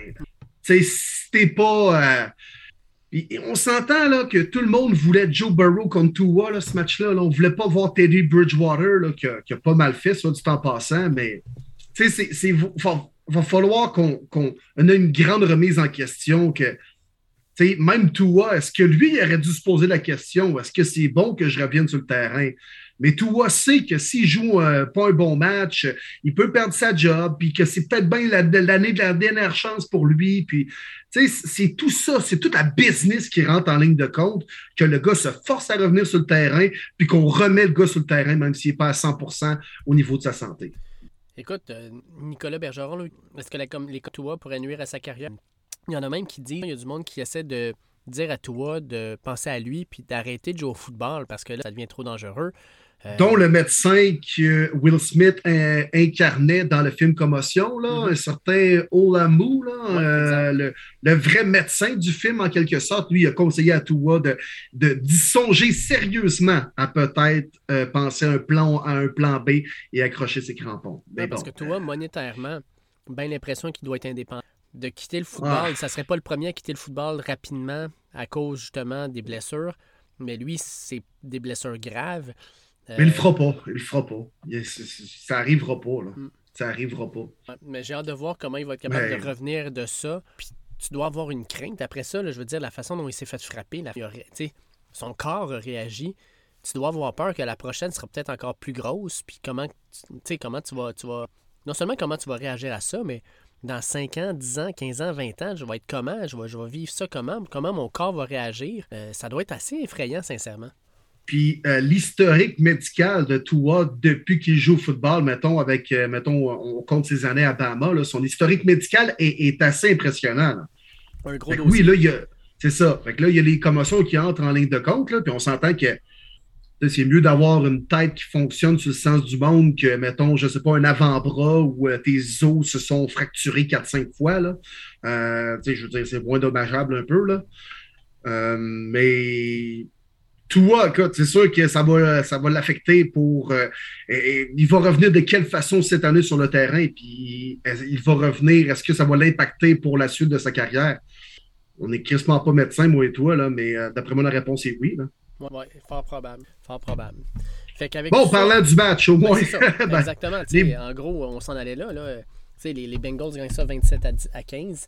La majorité du monde voyait les Bengals gagner ce match-là. La Vegas aussi, avant même la blessure à Tua. Qu'est-ce qu'on a à ressortir de ce, match-là, outre la blessure à Tua? Ben, les Bengals semblent être de retour. Hein, un petit claque au visage en début de saison, puis ça leur a fait du bien. Ça leur a fait du bien un petit peu Super Bowl hangover. Joe Burrow n'a pas connu euh, un très long camp d'entraînement. Fait que, les, les deux premiers matchs, c'était pratiquement encore un camp d'entraînement pour lui. Mais là, il est de retour, je pense, en forme. Joe Burrow. Quand Joe Burrow joue bien, les Bengals jouent bien. Mm. Euh, fait que sont, sont relativement, je pense, de retour dans la course et en force plus que jamais pour le reste de la saison, pour peut-être gagner la division, ultimement finir peut-être aussi dans les trois premiers au niveau de l'américaine. Mais les Bengals sont back, selon moi. Oui, le seul problème, encore la O-line, sérieusement, sais, on regarde le stat line, il a juste eu un sac contre Joe Burrow, mais il s'est fait frapper neuf fois. Un moment donné, là, il va falloir que soit qu'ils mettent dehors le coach de O-line, soit qu'ils se posent des grosses questions sur le personnel qu'ils ont, parce que on a tout refait cette ligne-là avec l'idée de dire on va protéger Joe Burrow on le protège pas plus. Là. Il se fait autant frapper, sinon plus que l'an dernier. C'est inquiétant. C'est inquiétant à ce niveau-là pour moi. Là. Puis, euh, bien hâte de voir qu'est-ce qu'ils vont faire. Parce que, euh, ils vont jouer, tu sais, les Bengals, ils vont jouer des gros adversaires dans les prochaines semaines. Les Ravens cette semaine, là, après ça, ça se calme peut-être avec les Saints, les Falcons, mais ça repart après ça. Les Browns, les Steelers, les Bucks, les Bills pour finir la saison, puis les Ravens encore. Des grosses équipes de blitz, de rush. Il va falloir qu'ils protègent Joe Burrow parce que j'ai pas le goût de le revoir blessé lui non plus. On veut voir les meilleurs joueurs sur le terrain et non pas euh, habillés sur les lignes de côté parce qu'ils sont blessés. Non, mais Joe Burrow, c'est le typique joueur d'hockey euh, qui se pointe dans le milieu de la patinoire pensant qu'il n'y a aucun Scott Stevens qui va venir et donner un coup de coude en plein visage. C'est parce qu'il ne se protège pas beaucoup non plus, Joe Burrow. Si Joe Burrow jouait de la façon comme, comme Tom Brady joue, euh, c'est clair qu'il y aurait moins de sac du corps et moins de contact. Souvent, il attire les jeux, il joue de la pression, il se met à courir. Fait que, c'est pas toujours contre la Hollande non plus. Euh, on pense à dimanche matin, match euh, à Londres, gagné par les Vikings 28-25. Un match bizarre, on va se le dire comme ça. Un match Intéressant. mais quand même, un match excitant jusqu'à la fin. Quand même, il y avait de l'ambiance là-bas en plus. Là. C'était le fun de voir ça à Tottenham. Tottenham. Bon match. Bon match. Puis j'adore ça, les games à 9h30 de matin. On dirait que c'est comme quasiment le, sais, un peu le NFL euh, Sunday morning, mais euh, comme une vraie game avant les games. Je sais pas si tu me comprends. C'est un peu l'avant-match, là. Avec un petit mimosa, café belé, ça se prend bien. Ça se prend bien. Puis bon match excitant. Il y avait de l'ambiance, tu as raison, Dave. Euh, puis sérieux, les, les, dieux du football détestent les Saints de la Nouvelle-Orléans. Ça n'a aucun crime de bon sens. Tu sais, on peut penser au Minneapolis Miracle, justement. Tu sais, il y a un historique entre ces deux, deux formations-là, en plus de ça. Puis pas un historique de en 1972, il s'était passé telle affaire. Non, non, un historique récent. Il y a le Minneapolis Miracle de Stephon Diggs, aussi le toucher de Carl Rudolph en première ronde des séries lorsqu'il pousse le demi-défensif dans la zone début. On ne colle aucun flag sur le jeu et les Vikings éliminent les Saints en prolongation. Et encore une fois, ben, les arbitres n'étaient pas du côté euh, des euh, Saints et euh, je veux dire, les poteaux aussi du field goal n'étaient pas du côté des Saints il, y a vraiment une malédiction contre cette équipe-là depuis qu'on a prouvé au grand jour qu'ils payaient du monde pour blesser leur adversaire. Hum, Sérieux, on dirait que c'est le karma qui les touche, qu'il y a toujours quelque chose. Il était pas loin, là. Puis même malgré deux fumbles, ils ont repris les devants. Puis Chris Olavi, man, il était cœur, hein, sérieux. Puis Andy Dalton faisait relativement sa job comme Andy Dalton est capable de le faire. Puis encore une fois, ben, les dieux de football sont contre nous autres, puis les Saints perdent. C'est, J'en ai des amis fans des Saints, là, puis et qu'ils l'ont avalé de travers dimanche en fin d'avant-midi. Je peux te le dire, ils sont pas allés aux pommes avec leur blonde en après-midi par la suite. Où ils sont allés, mais il y avait un baboune. ouais, la tête dans le cul, moi, te le dire. Parlant de tête dans le cul, mon Will, les Falcons qui vont battre tes Browns 23 à 20. Je te rappelle que moi et Martin, euh, Martin et moi, on avait prédit cette défaite-là. Euh, puis toi, tu nous disais haut et fort, je vais vous le remettre d'en face. Euh, ouais, Pelay. Ben, relax, au Pelay, là. Veux-tu qu'on on aille un autre game voir, là? Oh, Mettons des Seahawks et, Gino Smith qui démantibule tes lions bleus, là. Oh, on va, on va en parler, t'inquiète. OK. Mais non, on ne saute pas les étapes, c'est correct. Bravo. Non, non, vous avez eu votre pic, effectivement. Euh, les Browns, plein de choses positives, encore une fois. Puis c'est pas la même équipe, puis je veux pas me servir des excuses, euh, de l'excuse des blessures parce que je déteste ça, les gens qui font ça, que oh, mon équipe est perdue parce qu'on avait des blessés, man. C'est ça le sport, c'est ça le football, c'est ça la NFL, mais c'est quasiment pas la même équipe, les Browns, quand Miles Garrett n'est pas sur le terrain, puis qu'en plus de ça, Vian Clowney n'est pas sur le terrain non plus. Mais bon, je ne vais pas me servir de ça. Les Falcons, pas une mauvaise équipe, ils ont des bons joueurs de football, ils sont fatigants. Euh, Drake London est très, très bon. Sérieusement, il va avoir une belle carrière convaincue. Euh, Patterson, il est pas arrêtable des fois, puis un gros euh, Grady Jarrett dans le centre en défensive fait sa job. AJ euh, Terrell également. Donc, belle victoire, les Faucons. Vous l'aviez prédit. Je vous lève mon chapeau. Oui, euh, puis à propos de tout ça, on a une question de Michael, Michael Welsh qui te demande D'après vous, avec son début, que Nick Chubb est le meilleur porteur de ballon de la ligue, lui, il croit que oui. Clairement, le 1A ou le 1B actuellement. Mais il aussi Moi, je pense qu'avec ses Ben oui, mais. Là, c'est quoi, là, Dave? Là? Non, non, il est excellent. C'est ça, je te dis, il est excellent, mais c'est l'unité complète qui est excellente. C'est ça qui est le fun. Ben, ben c'est sûr, c'est sûr. Mais quand le gars a quand même plus de verges après le premier plaqué qu'avant même d'avoir le ballon dans ses mains, ben, c'est pas juste la line non plus, là. Mais selon moi, actuellement, avec Saquon Barkley, ce sont les deux meilleurs porteurs de ballon de la NFL. 100% d'accord avec. Les Commanders, dont on a parlé rapidement tantôt, euh, perdent 25-10. Ouf, euh, ça n'a pas reluisant. à la demi, c'était 12 à 7 pour les Commanders, mais Cooper Rush, Alice Cooper dans Rush, qui est maintenant 3-0. Est-ce qu'on a une petite. Euh, on a une petite polémique à Dallas qui s'en vient avec le retour de Dak Prescott? Ah, on verra, mais les Cowboys quand ça va bien. Et là, pourquoi qu'on parle de Cooper Rush tout le temps? Alice Cooper qui joue dans Rush. Mais non, la défensive des Cowboys n'a pas alloué plus que de 17 points cette année. Bravo. Hmm. Bravo. Puis justement, c'est comme ça que t'aides ton corps arrière.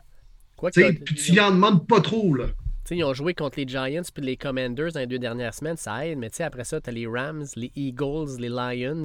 Ça va, ça va se complexifier. Moi, j'ai hâte de voir est-ce qu'ils vont être capables de gagner deux ou, trois de ces matchs-là. Là? Très bon point. C'est là qu'on va voir vraiment si euh, la défensive des Cowboys est for the real cette année. c'est toi qui en parlais, Dave. Tu disais qu'elle était un peu construite comme celle des Rams, avec euh, des, des, pions, j'ai envie de dire, autour, là, puis je dis pas ça irrespectueusement, mais des pions autour de des stars, euh, avec Micah Parson, Trevon Diggs, Leighton Vander Esch et tout ça. On a des gars qui se complètent bien autour de Marcus Lawrence, mais on, on, est vraiment avec comme un trio et on place des gars autour pour créer notre défensive. Puis ça fonctionne jusqu'à présent. Bon, ben je vais parler de mes Lions, justement, qui ont perdu 40. On a fait. Euh, moi, par solidarité, Dave, j'avais pris tes Lions bleus. Là. Ah ouais, puis dans ma meilleure semaine de prédiction, vous me chiez les mains. ah, écoute, c'est. moi, ce, match-là m'a fait rager parce que tu ne peux pas perdre un match quand tu comptes 45 points. Quand ton attaque met dans les dents de l'adversaire un, petit 529 verges, je pense bien. Euh, quand TJ Hawkinson a un match de fou avec 8 réceptions pour 179 verges puis 2 touchés.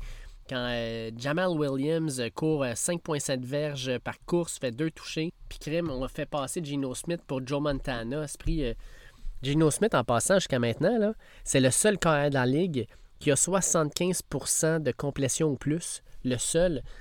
c'est complètement fou. Mais le problème, ça a été notre défensive qui n'a pas été grave. Certains Rashad perche 9 verges par course. Euh, ah, c'était une tristesse. Euh, puis malheureusement, ce match-là s'est joué sur les turnovers. Euh, alors que Gino Smith, pas d'interception. Jared Goff en a une, puis elle a été coûte. Puis en plus de ça, ben, on va perdre un fumble aussi. Fait que ça fait en sorte que ben, tout ça combiné, les, les Seahawks gagnent. Puis pour les Lions, notre attaque est l'une des deux meilleures de la ligue en termes de points par match. Mais en défensive, on a l'une des pires aussi parce qu'on donne des points à pelleter. Fait qu'il y a des ajustements à faire. Aaron Glenn, notre DC, va devoir s'ajuster parce que, ben là, pour l'instant, de ce qu'on voit, c'est que ça marche pas. Euh, les gros jeux, ben, ils les font. Tu sais, quand tu regardes euh, Longest Reception, DK Metcalf 54, Tyler Lockett 34, tu peux pas donner des gros à des joueurs. Puis, tu sais, Ratchet Penny, là, les courses de 41 verges, de 32 verges, un tu payes tout le temps quand tu, quand tu donnes des gros jeux comme ça à l'adversaire. Fait qu'il y a des gros ajustements à faire. Ouais, Defense Wins Championship. Hein? c'est encore vrai dans la NFL de 2022, même si c'est peut-être plus axé sur l'offensive, puis c'est des gars comme Mahomes et compagnie qui ont du succès, des, offensives qui marquent des points, mais defense, ça a besoin d'être là aussi quand même. Puis c'est ce qui vous a coûté la game, mon Dave. Oui, exact. Gros duel de division, alors que les Titans l'emportent 24-17 contre les Colts.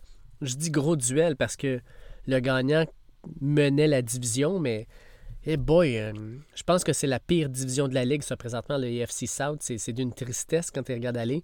As-tu remarqué quelque chose dans ce match-là? Y a-tu quelque chose qui te saute aux yeux? Derek Henry is back après un début de saison euh, très discret.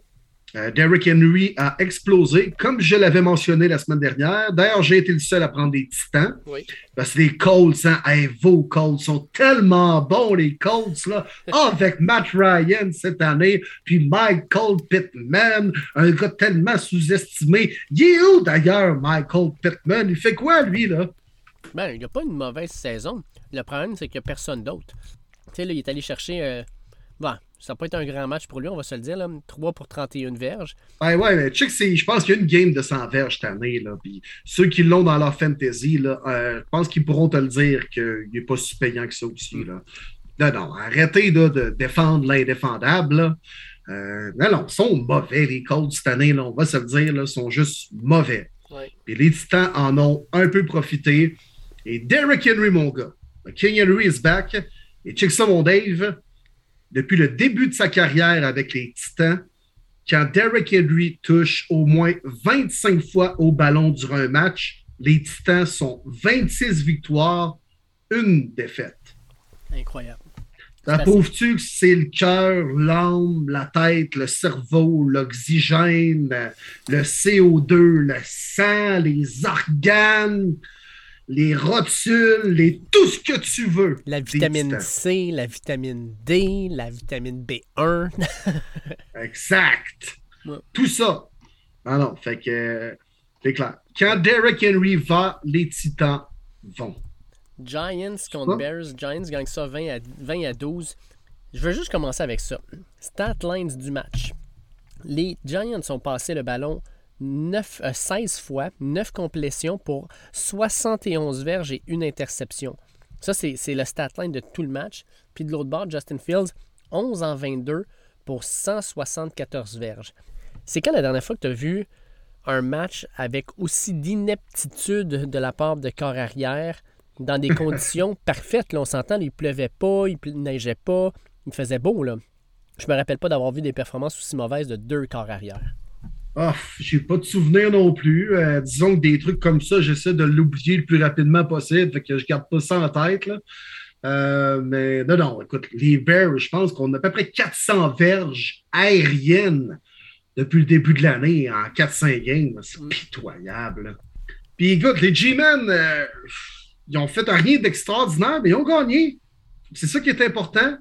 Puis Daniel Jones s'est blessé dans ce match-là. On a amené Tyrod Taylor, il s'est blessé aussi. Daniel Jones est allé jouer receveur pendant ce temps-là. On le faisait courir. Ça a quand même relativement marché. Il y a deux touches au sol. Fait que, mais bravo, écoute, les G-Men de Matthew Bergeron sont 3-1, puis c'est tout ce qui importe. Là. T'sais, a win is a win. Tu sais, Saquon Barkley, tu l'as dit, présentement, ça ressemble au Saquon Barkley quand il est rentré dans la ligue. Il est incroyable. L'enfer. L'enfer. Lui et Brian Dable sont en train de changer euh, le portrait des Giants. Barkley, c'est juste que dans les dernières années, il n'a pas eu le temps de jouer euh, autant qu'il le fait cette année.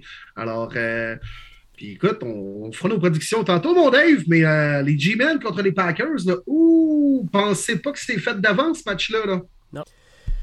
Eagles contre Jaguars. Les Eagles gagnent 29-21. La semaine dernière, t'applaudissais Trevor Lawrence. Je suis sûr que tu vas l'applaudir encore cette semaine alors qu'il a une interception, quatre fumbles et les quatre fumbles, il les a perdus. C'est pas mal à cause de lui que l'équipe a perdu cette semaine. Hey, il menait 14-0, puis il était à un jeu de mener 21-0. Mm. Tu sais, Puis euh, ça a permis aux Eagles de revenir dans le match, puis finalement, les Eagles euh, se sont mis à jouer du vrai football et euh, ils ont gagné euh, un match qu'ils devaient gagner, en plus de ça, dans des conditions où euh, on avait la fin de l'ouragan qui, qui était dans le coin de la Pennsylvanie et tout ça. Mais Trevor Lawrence, c'est la première fois qu'il jouait dans des conditions de pluie ou bien... On aurait dit, Je hein, ça avait pas de Je comprends que, que jouait à Clemson là, dans NCAA, puis c'est un gars de la Georgie, hein, Trevor Ouais, Lawrence, si je ne me trompe pas. Fait qu'il vient quand même relativement du Sud. euh, mais pff, sacrément, c'est parce que dans la NFL, ça se peut que des fois tu joues à Foxborough, à Green Bay, euh, puis à Buffalo, dans des conditions pas évidentes. Là. Tant mieux pour lui, il est tombé à Jacksonville. là. Mais tiens ton ballon, man. Voyons donc. Eh, il avait l'air de Brucey là, dans le dernier essai qui fait Ah, j'ai mangé trop de popcorn. Hey my god, C'est même. hier. Mais non, mais Trevor Lawrence, tiens ta balle, mon gars. Voyons, il courait avec Dave, puis ça il l'échappait jusqu'à s'y effleurer à la cuisse, man. Voyons donc. Même ma grand-mère, elle protège mieux ses cookies que ça. aïe, aïe, aïe. T'es en feu, mon Will, ce soir. Quand on fait mention de ta grand-mère dans un podcast, d'habitude, euh, ça frappe fort. Ça va bien. Mais les Eagles, 4-0, mon Dave, toujours invaincu. Oui. Puis, tu sais, ils ont réussi à gagner alors que Jalen Hurts a connu un match moins, euh, moins, moins fort que ce qu'il avait connu depuis le début de la saison. Puis je pense que ça, c'est, c'est ce qu'une bonne équipe fait. C'est que quand ton carrière connaît un moins bon match, le reste de l'équipe step up. Puis Miles Sanders, très bonne saison jusqu'à maintenant. Il est allé chercher 134 verges de toucher. Euh, fait que le jeu a rien marché moins bien, parfait. On retourne au jeu au sol, puis on va aller chercher, dans le fond, notre meilleur. Tu sais, les Eagles, tant qu'à moi, c'est l'une des meilleures lignes offensives de la ligue, puis ben, ils dominent présentement euh, à ce niveau-là, puis ça paraît. Tout à fait. Et Miles Sanders, c'est une année déterminante pour lui. Année, année de contrat, l'année dernière, très moyen. Il y a du potentiel, mais là, il est troisième au niveau des verges après Barkley et Chubb. Bonne saison pour lui. Puis euh, l'offensive des Eagles, oui, ça va passer par AJ Brown, Jalen Hurts cette année, tout ça, mais l'équilibre, l'équilibre avec le jeu au sol, puis je pense que ça va aider les Eagles à gagner des matchs comme ils l'ont fait dimanche dernier. Oui. Jets Steelers, les Jets gagnent ça 24 à 20. Puis écoute, les Jets sont rendus à 500, mon Will, malgré le fait que Kenny Pickett euh, le match pour les. Euh, n'a pas commencé le match, il est embarqué à la demi. Il a des stats un peu plus reluisantes que Mitch Trubisky, mais trois interceptions. Pendant ce temps-là, Zach Wilson, il, fait une réception euh, pour un touché.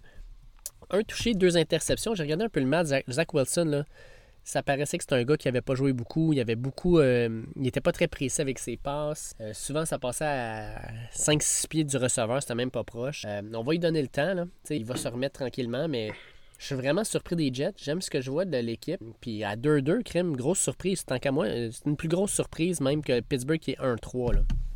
Oui, tu l'avais calé la semaine dernière que les Jets allaient gagner ce duel-là. Bravo, Dave. Puis euh, il y a une belle énergie, sérieusement, chez les euh, GETS. Jets, Jets, Jets. Il y a une belle énergie. Tu vois, sur le sideline, les gars ont l'air d'avoir du fun. Robert Sally, c'est un entraîneur euh, très démonstratif, on va dire ça comme ça. Puis c'est correct, tu sais je pense que les, joueurs aiment jouer pour un entraîneur comme ça. Il y a une belle énergie chez les Jets. Puis, ouais, Zach Wilson, on va lui laisser le temps. Puis, euh, il n'y a pas eu un long camp d'entraînement. Il s'est blessé tôt. Puis là, bon, il faisait de la réhabilitation avant de revenir vraiment officiellement euh, dimanche dernier.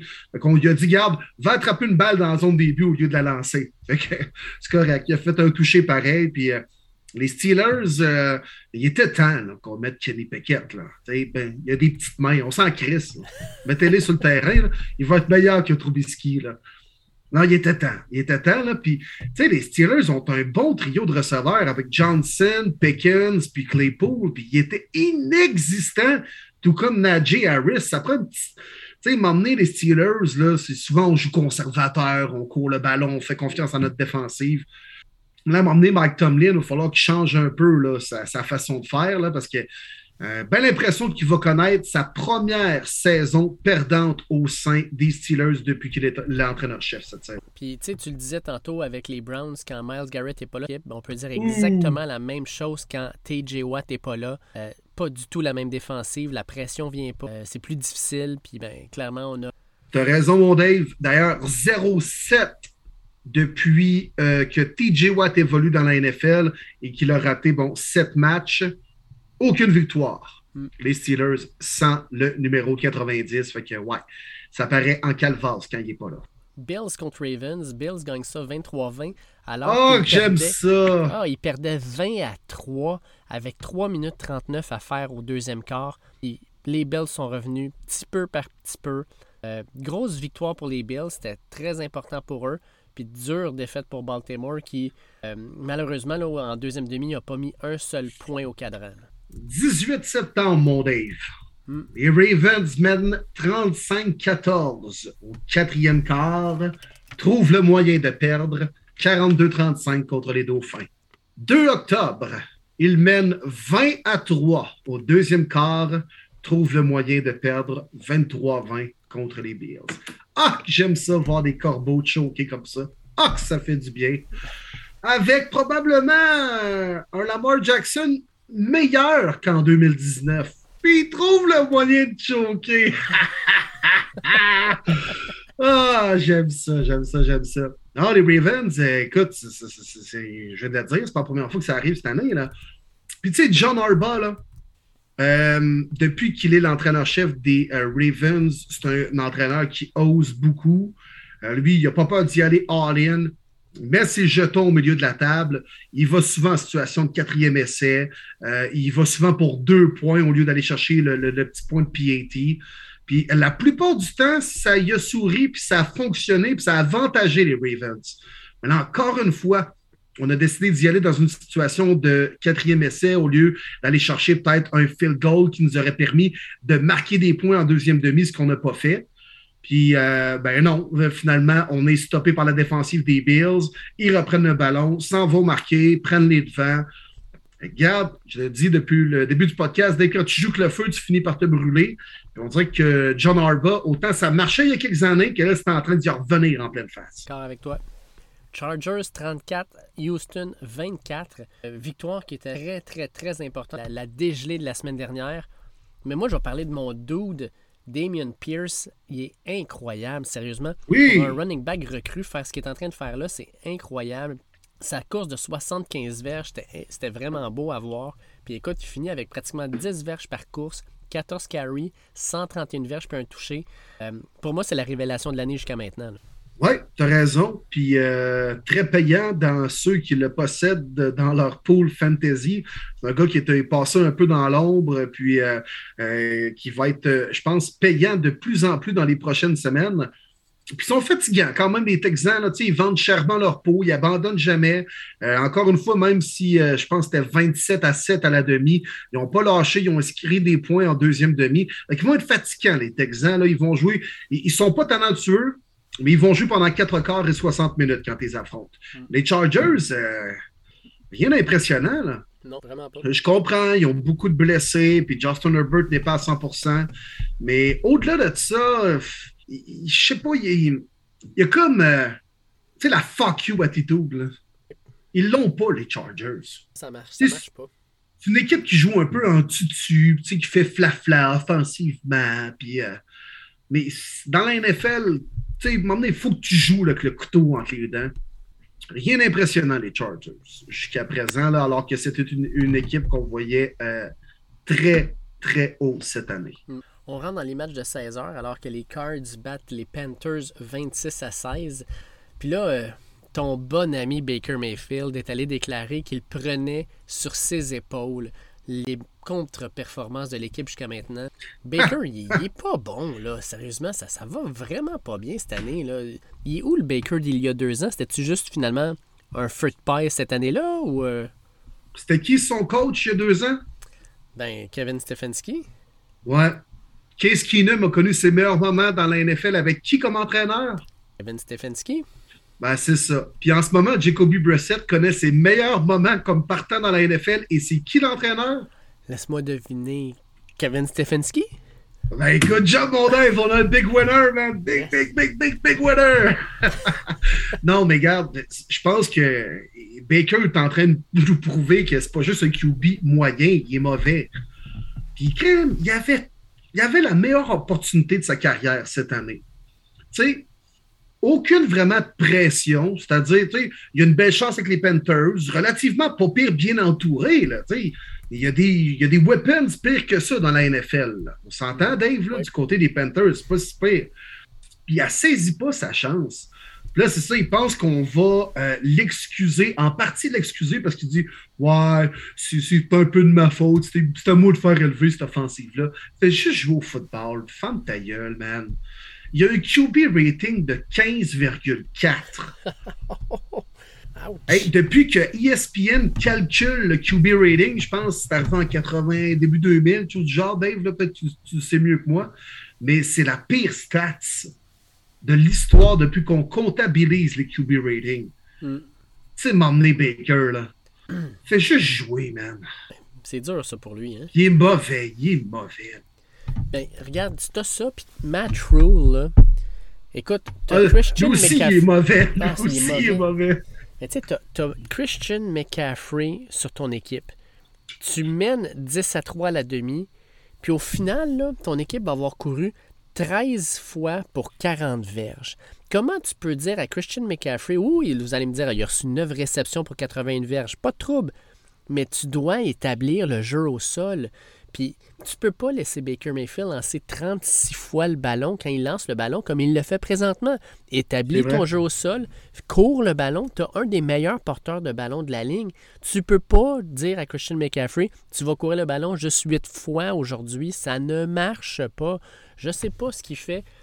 C'est plate parce que les Panthers ont une bonne défensive, des super bons joueurs. Puis en passant, j'en parlais avec Matt Labbé, euh, fan des, des, des, des Cards, là, j'ai rarement vu une game aussi cheapy que celle-là. À la fin de la demi, ça brassait. Les deux équipes ont failli en venir au coup 3, 4, 5 fois de suite.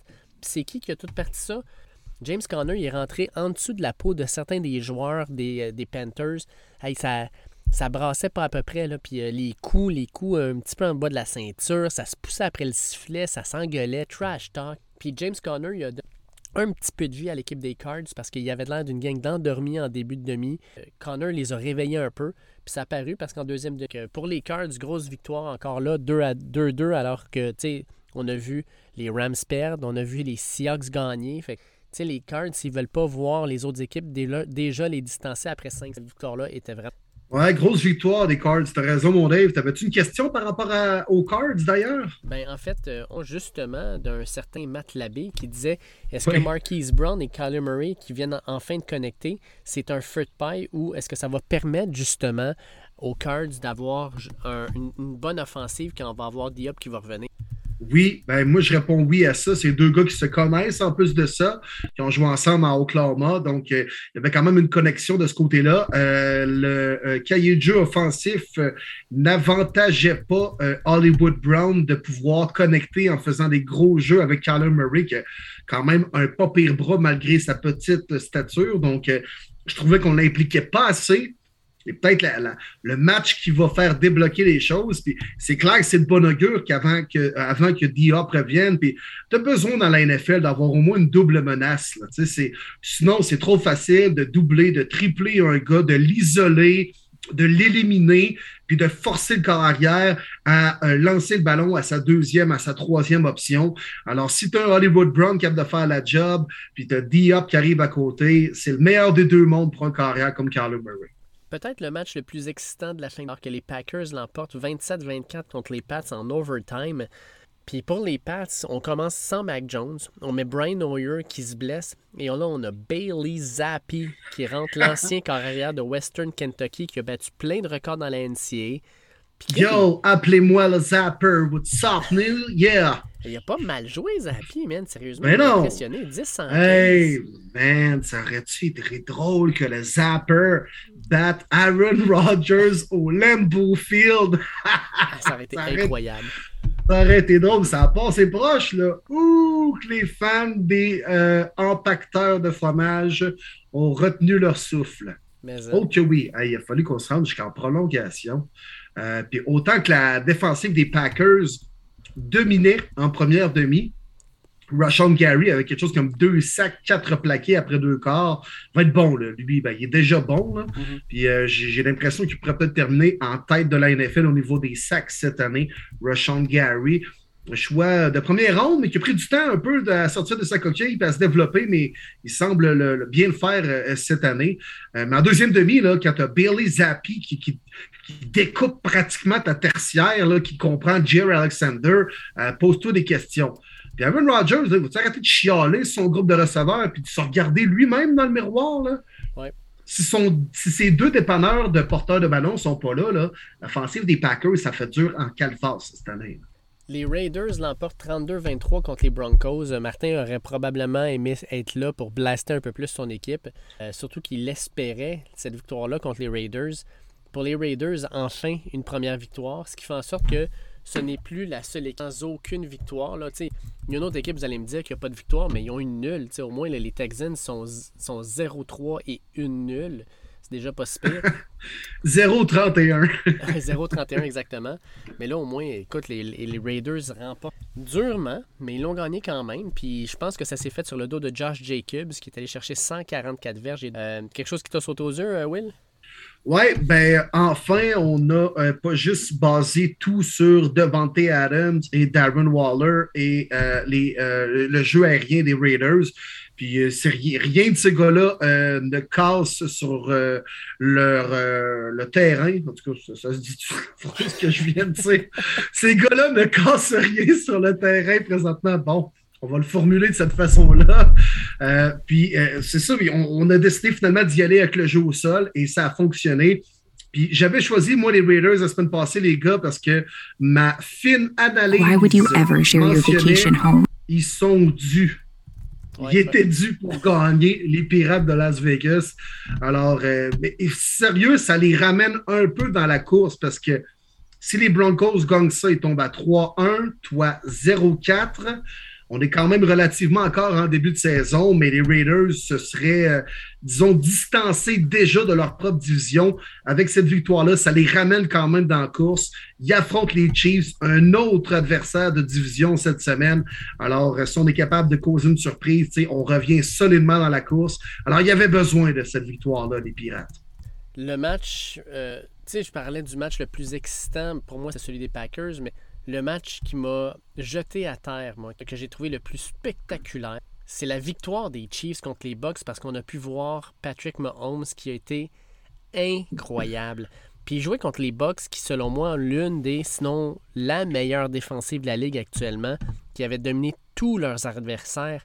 Puis les Chiefs, là, 41 points dans leur face. Puis sincèrement, là, ça aurait pu être pire. Je pense que si les Chiefs avaient voulu, ils auraient pu en mettre 60 dans la face des Bucks. Euh, une classe, littéralement un masterclass de corps arrière de Patrick Mahomes.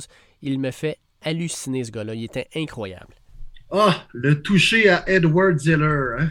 hein? C'est. Euh, écoute, je l'ai appelé Dave la passe de la couche remplie de marde.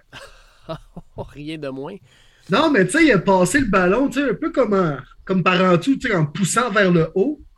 Mais tu sais, carrément, quand tu as comme le bébé des bras, puis euh, la couche de l'autre côté, tu garoches la couche d'un poubelle un peu plus loin. Tu, sais, tu vas comme la pousser vers le haut de cette façon-là. Mm-hmm. Je ne sais pas si je l'image de la bonne façon. Alors, c'était la passe de la couche remplie de merde. Patrick Mahomes est à peu près le seul joueur, le seul, Dave, à pouvoir réussir un jeu de la sorte, mais qu'il est bon. Mais qu'il est bon. Encore une fois, c'était de la grande improvisation. Yvan Ponton à la LNI peut aller se coucher parce que Patrick Mahomes est le meilleur improvisateur sur un terrain de football. Et puis de l'autre côté, les Bucks, là, ils courent le ballon six fois et ils demandent à Tom Brady de faire 52 passes. On est rapidement dans le match. Mais non, mais vas-y, vas-y. Mais rapidement, c'est parce que tu tires de l'arrière, mon Dave. je suis d'accord. Tu jouer du, football de rattrapage, puis d'autant plus, crime, la, la, game est commencée après deux secondes, tu échappes le ballon, puis tu permets à Mahomes et aux Chiefs de commencer déjà dans le red zone, quasiment à la ligne de 30. Ah, je sais bien, sauf que tu demandes à ton corps arrière de 45 ans de faire 52 passes qui, by the way, est son plus haut total de toute sa carrière. Puis on s'entend, il joue pas depuis 5-6 ans, là, il joue depuis plus de 20 ans dans la ligue. 52 passes, ça n'a aucun bon sens. Mais tu sais, le pointage ne reflète pas l'allure de la rencontre parce que les Chiefs ont euh, démantibulé les box. Pour de vrai, là. il y a eu un peu de garbage, euh, garbage euh, verge et point en, fin de match. Là. Et puis, c'est entre autres pour ça que Mike Evans est allé chercher des stats intéressantes dans ce game-là. mais puis on a vu aussi que Brady, là, oui, il lance beaucoup le ballon, mais euh, il a besoin de ses receveurs élites autour de lui. Là, c'était le retour de Evans, euh, Julio Jones aussi, Godwin. Euh, puis il avait besoin d'avoir ces gars-là autour de lui parce que ça le manquait cruellement la game d'avant contre les Packers. Puis on termine avec le Monday Night Football, que les 49ers ont gagné 24 à 9. Tu sais, tu disais justement que les Chiefs ont démantibulé complètement l'autre équipe. Mais les 49ers ont fait la job avec les Rams. Écoute, les Rams, c'est une équipe qui est méconnaissable. on dit souvent c'est le Super Bowl hangover. Ben, on est à voir clairement. Ils n'ont pas été dans le match. a dominé la ligne offensive des Rams. 7 sacs du. Écoute, c'est dure défaite pour les Rams, mais grosse victoire pour les 49ers qui se sont replacés. Puis je pense que les 49ers, encore une fois, avec cette défensive-là, c'est une équipe qui va être dangereuse euh, pendant l'ensemble de la saison. Deux jeux qui m'ont ressorti, moi. L'attrapé de Debo Samuel et sa course pour le toucher. Wow! Oui, oui. Puis le plaqué qui, en passant, n'est dans aucune statistique, mais le plaqué, euh, le plaqué de Bobby Wagner sur le streaker de toute beauté. ah, c'était beau ça. Ah, il s'est donné un il s'est donné un bon élan là, pour lui donner un bon coup d'épaule. Paclac! Tu veux, tu veux-tu pas te faire plaquer par Bobby Wagner sur un terrain de football? En, ouais, en plus de ça. Si tu veux. tu veux essayer là, d'écarter ça, là, euh, ça, c'est pas la bonne manière d'arriver avec un fumigène sur le terrain. pense pas trop proche des lignes de joueurs. Sérieusement, tu cours après le tien. Ouais, non, c'est ça. Moi, hein, cours en plein centre, là, au pire, là, t'as juste les agents de sécurité qui te courent après. Puis au pire, le pire, c'est Jimmy G qui va essayer de te plaquer. C'est le pire qui peut arriver. Là. Mais euh, non, le pire qui peut arriver, c'est que Matthew Stafford essaie de le plaquer, puis il n'aurait même pas été capable. Mais qu'est-ce qui se passe avec Matthew Stafford? Il est mauvais cette année. il est mauvais. Non, non, puis je comprends qu'il est peut-être blessé, mais est-il encore sa Robin du Super Bowl? Est-il encore sa brosse? Oui ou non? Ah, puis il amène Allen Robinson. Tout le monde dit ah, Allen Robinson, il va relancer sa carrière après être allé avec les Bears il est inexistant sur le terrain. C'est Cooper Cup, Cooper Cup, Tyler Higby, Cooper Cup. On ne le voit pas, Allen Robinson. Non, 0-0-0. Il cherche un numéro 10 sur le terrain puis il garoche la balle même s'il y a trois demi-défensifs autour de lui. Ouais, une chance qu'ils l'ont, Cooper Cup. Là, parce que maudit qu'il court bien ses tracés. On est toujours en train de l'utiliser en motion. Il est vraiment bon, Cooper Cup. Euh, la Orlando des Rams, pas vargeux. Matthew Stafford, pas vargeux. Rien d'impressionnant chez, ces béliers euh, gagnants du Super Bowl en ce début de saison. Absolument rien d'impressionnant. Mais euh, Stafford, euh, je ne sais pas ce qui se passe avec. C'était sa troisième interception au quatrième quart cette année. Et depuis deux ans, depuis trois ans, pardon, il a huit interceptions ramenées pour des touchés. Mhm. Et euh, le deuxième plus près de cette stats, c'est quatre interceptions ramenées pour des touchés. Fait Stafford en a le double depuis trois ans. Les pick six, il en lance pas à peu près. Puis les Rams, même pas été capables de marquer un touché. Ça fait dur. Hmm. Avant de passer à la semaine 5, euh, je vais juste finir avec une question d'un auditeur qui ne futait pas du tout dans les matchs. Euh, Michel Lapointe, que je salue d'ailleurs, qui, qui, habite dans mon coin, nous demande, avec toutes les blessures dans la NFL, est-ce qu'on devrait mieux protéger les joueurs? Il me semble que toutes les équipes ont plusieurs blessés, puis certains avec beaucoup d'importance. Très bonne question. Je suis 100% d'accord. Euh, oui. De quelle façon? Là, c'est très large. Je pense qu'il y aurait plusieurs choses qu'on pourrait, euh, qu'on pourrait améliorer, peut-être même euh, resserrer au niveau des règles de sécurité pour pas qu'un cas comme toi se reproduise, que le gars soit vraiment pleinement rétabli et pleinement en santé avant de revenir sur le terrain. Mais en même temps, Dave, là, un peu comme on parlait tantôt avec toi, c'est une business. Puis les gars de la NFL, les joueurs le savent, à part de rares exceptions, là, Mahomes et quelques-uns comme ça, mais sinon, tout le monde sait qu'ils sont remplaçables. Puis s'ils restent sur le carreau trop longtemps, ben, ça peut leur coûter leur job et potentiellement leur carrière. Fait que malheureusement, il faudrait peut-être changer la mentalité au niveau des joueurs aussi. C'est bien beau de resserrer les règles, mais si le gars il veut jouer même s'il est à 20% de ses capacités, ben, il va pareil sur le terrain et il s'en fout des répercussions que ça peut créer. Mais euh, là, écoute, on prend embarquer là-dedans jusqu'à demain matin, Dave. je pense que la NFL a son devoir à faire, mais la mentalité des joueurs aussi. Oui, puis tu sais, plusieurs des blessures qu'on voit dernièrement, c'est des blessures au genou. Tu sais, le dernier, c'est euh, c'est le, porteur de ballon Williams des, des, Broncos de Denver où le, MCL, le ACL puis le LCL sont. Il y a une chose que je remarque, les gars sont de plus en plus gros, de plus en plus rapides, les coups sont de plus en plus forts. Fait que c'est sûr que ça donne un. tu sais, ton, ton corps en encaisse plus, puis pas juste ça. T'es un joueur qui pèse 295 livres, puis t'es une montagne de muscles ben l'impact, quand tu tu t'accélères, quand tu arrêtes tout ça, les joints, comment ils sont demandés sans arrêt, ben c'est sûr qu'à un moment donné, il y a de l'usure qui s'installe là-dedans. J'ai l'impression que tu as, plein de combinaisons de ça, puis ça, ça n'arrêtera pas. Tu ne peux pas protéger un joueur contre le surentraînement, contre le fait que le, gars il est juste une montagne de muscles puis qu'il en demande beaucoup à son corps. Tu peux pas nécessairement les protéger. On est juste dans dans une phase de jeu où les gars sont de plus en plus athlétiques, de plus en plus gros. Puis ben, dans ce temps-là, tout, tout va avec. C'est triste à dire. Je pense qu'il va falloir s'habituer justement à avoir euh, des équipes avec euh, euh, plusieurs blessés importants. Puis c'est là qu'on va voir quelles équipes ont les meilleures équipes de recruteurs, puis que les, les, jeunes joueurs sont capables de se démarquer rapidement. Ben, c'est un très bon point que tu amènes, Dave. Puis c'est vrai, écoute, les, entraînements sont de, de plus encore, encore plus sophistiqués qu'avant, encore mieux mieux réparti, là, qu'on fait pas juste faire du bench, là, on va faire des exercices d'équilibre, puis des exercices euh, avec des élastiques, outre que juste lever des barres et tout ça. On a tellement rendu qu'on pousse l'entraînement plus loin, mais maintenant, des gars comme Saquon Barkley et Nick Chubb qui squattent des 8 millions de livres ou je sais pas comment, il y a tellement de, de maudites plates à barre, mais ultimement, les gars qui font cette cote-là sur le terrain, ça reste le même maudit genou d'être humain que euh, les athlètes avaient dans les années 80. Mm. Mais maintenant, on en demande tellement aux ligaments et tout ça. Euh, puis tu sais, tu as raison, Dave, on va voir maintenant les équipes qui ont la meilleure profondeur et tout ça, parce que c'est encore le Thursday night cette semaine, il est impacté. Là. Jonathan Taylor ne jouera pas. Euh, Russell Wilson, finalement, il va jouer, mais on n'était pas encore sûr euh, il y a deux jours. Euh, ça va être difficile de mettre toujours tes partants sur le terrain semaine après semaine. Mais en même temps, ceux qui prennent la relève, la plupart sont capables de faire la job.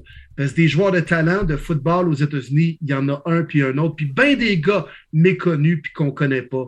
Fait que c'est aussi la chance de ces gars-là de pouvoir avoir une opportunité, puis d'arriver sur le stage de la NFL, puis de performer après, euh, euh, alors que tu as la chance de remplacer un gars qui est blessé. Hmm. Écoute, euh, on va rentrer dans les prédictions de la semaine pro. Gros, jusqu'à maintenant, a été le grand gagnant de la 10 bonnes prédictions sur 16, qui est... Ce, 11! 11! Ah oui, tu as raison, 11. Deuxième meilleure performance. En fait, meilleure performance dans ce qui permet d'aller nous chercher à Martin et à moi un, euh, un pic parce que les deux ont été 10 sur 16. Ce qui fait en sorte que jusqu'à.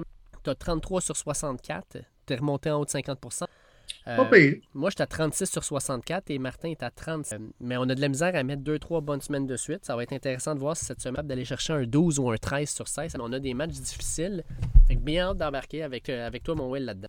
Oh yes, ça va être une chaude lutte jusqu'à la fin de l'année hein, oh qui va remporter euh, le classement des prédictions de premier et début. Est-ce que c'est Dave? Est-ce que c'est Marty? Est-ce que c'est Willie? On va avoir euh, la réponse à la fin de l'année. Ça va être une chaude lutte, mon gars. Oh oui. Moi, ouais, euh, j'ai confiance en mes moyens. Ah, ouais, t'es pas pire, toi, dans tes prédictions. Ouais, ouais, ouais. Là, arrête de choisir contre les Browns, par contre. Pas de trouble, mais quoi que ça va la cette semaine. Ouais. ben, je vais faire de même avec tes lions bleus. Là. Ça va finir par payer aussi. Ah, on se tente ça? T'es prêt, mon Dave? Oui, monsieur. On y va avec la semaine numéro 5 dans la National Football League. Dernière semaine sans bye week. Oui, dernière semaine, tu as raison, tu as raison. Fait que encore les 32 clubs sont en action. On a aussi un match à Londres, encore une fois cette semaine, pour une deuxième semaine consécutive. Maintenant, on débute, Dave, bien sûr, le Thursday Night Football. Les Colts, vos Colts, sont 1-2-1 après quatre matchs, se rendre à Denver dans le Mile High Stadium, affronter Russell Wilson sans Javante Williams. Match qui a quand même le potentiel d'être intéressant, j'ai envie de dire, mon Dave. En même temps, on aurait espéré avoir un match entre les Broncos avec Russell Wilson de 2019 puis Jonathan Taylor de 2021. Clairement, c'est pas ça qu'on va avoir. Je vais vous donner aussi, au fur et à mesure, les prédictions aussi de Martin qui nous les a données. Euh, Martin avait pris les Broncos. Ben, moi aussi, je vais prendre les Broncos parce que Jonathan Taylor qui n'est pas là, on va demander à Matt Ryan de gagner ce match-là. Puis Matt Ryan, sincèrement, là, à part justement Michael Pittman, il n'y a pas grand d'autres armes. Puis ça, c'est pas une bonne nouvelle. C'est déjà pas une grosse arme, là, Michael Pittman. C'était un fusil à l'eau. C'est un fusil à l'eau. Exact. Fait que, je pense que les Broncos, au niveau défensif, vont être capables de gérer ça. Je pense que Patrick Surtain va être sur le dos de Mike tout le match. Je pense qu'au niveau de l'attaque, on va pouvoir profiter avec Cam Sutton, avec Jerry Judy, puis Melvin Gordon, qui n'est pas un mauvais porteur de ballon, qui va prendre le relais. Je pense qu'ils vont avoir ce qu'il faut. Je pense que les Broncos vont gagner cela au Mile Isle Stadium. Ouais, ben j'y vais avec la famille aussi. Euh, les Broncos. Euh, écoute, les Colts, euh, Taylor ne joue pas, mais en défensive, Shaquille Darius Leonard ne joue pas non plus. Justin Blackman, le safety, ne joue pas non plus. Donc, j'avantage la défensive des Broncos dans ce match-là. Puis j'avantage aussi l'offensive des Broncos dans ce match-là. Pas beaucoup de points. Un genre de 21-17 mais quand même un match qui va être serré jusqu'à la fin, je pense bien. Alors, victoire des Broncos, c'est notre choix pour les trois boys. On passe à dimanche. Dave, 9h30 le matin, encore une fois. Un petit mimosa ou un café Baileys ou un coureur des bois. C'est votre préférence. Ça sonne bien, hein? Mm. Les G-Men de New York à 3-1 affrontent les Packers aussi à 3-1. Saquon Barkley contre Aaron Rodgers. Je pense que c'est les deux gars post-boy de ce match-là. Ah oui, c'est clair. Puis la défensive des Packers jusqu'à maintenant a eu de la misère contre la course. Fait que là, il, affronte un des meilleurs. Sauf qu'en même temps, t'es les Packers, là. Tu vas faire quoi dans ce match-là? Ben, tu vas mettre 8 ou 9 personnes dans la boîte, puis peu importe c'est qui le corps arrière des, des, Giants, tu vas leur dire Man, essaie de nous battre avec quel receveur, là? Ils n'ont pas grand-chose. c'est ce que les Packers ont tenté de faire. Puis pour ce qui est des Packers à l'attaque, ben Aaron Rodgers, même si, oui, il critique ses receveurs, ben il y a quand même plus d'armes. Fait il y a aussi des bons porteurs de ballon. Fait que moi, j'y vais avec les Packers sur la simple idée que ben, Daniel Jones est amoché, puis ben, ils n'ont pas beaucoup de receveurs. Fait que je pense que la défensive des Packers va dominer. Euh, j'y vais avec les Packers. Tout comme Martin Saint. Je pense que ça va être serré, un peu comme les Vikings et les Saints la semaine dernière. Je pense que les Giants vont chèrement vendre leur peau. Barkley va être capable de sortir une grosse course au bon moment. Je pense qu'on va peut-être faire un, petit tricky play aussi qui va permettre à Daniel, Daniel, Jones soit de faire une longue passe ou une longue course. Mais euh, je vois les Packers réussir à l'emporter. Dans un match qui va être serré jusqu'à la toute fin, euh, j'ai l'impression, mais la défensive des Packers euh, va trouver le moyen peut-être de faire un gros jeu en fin de match. Rushon Gary, je le répète, mais ce est un chasseur de quart euh, très dominant. Alors, il va finir par compliquer la vie à Daniel Jones. Mais je pense qu'encore une fois, le public londonais va avoir un bon match à se mettre sous la dent. Les Steelers contre les Bills. Mon Dave, Kenny Pickett qui enfin va avoir la chance d'avoir un vrai premier départ dans la NFL. Puis euh, c'est pas la moitié d'un départ. Ça va dans la Bills Mafia affronter Josh Allen et les Bills. Et la petite claque au visage de il y a deux semaines face aux Dolphins, j'ai l'impression qu'on l'a bien absorbé avec une grosse remontée contre les Ravens la semaine dernière. Will, c'est quand la dernière fois que tu as vu les Steelers de Pittsburgh négligés par 14 points? Moi, j'ai pas hmm. souvenir de ça. Non, non, clairement pas avec Mike Tomlin, puis pas avec Bill Cowher non plus, fait que ça doit faire un petit bout, là. Mais hein, écoute, euh, la ligne est de 14 points, c'est pas pour rien. Les Bills sont toute une machine de football. Ils ont Josh Allen, puis de l'autre bord, les Steelers, TJ Watt ne sera pas là. Puis on a un corps arrière recru qui embarque en plus contre l'une des meilleures défensives de la ligue. Ben, c'est plate, mais les Bills vont gagner ça. Et, euh, ça va être un match, je pense, à sens unique. Ah oui, les Bills. Les Bills par 14 même. Ben, ils vont couvrir l'écart. Ah ouais, mais Josh Allen et les Bills vont piler la face des Steelers. Euh, euh, écoute, Minka Fitzpatrick ne peut pas tout faire en défensive chez les Steelers. Marty, prenez qui dans ce match-là? Ben, il prenait, il prenait lui aussi les Bills. Ah ouais, sérieux? ah, écoute, jusqu'à maintenant, trois matchs, les trois on est pareil, il va falloir que ça bouge un peu falloir que ça bouge un peu, puis ça va peut-être bouger euh, dans ce match-là, mon Dave.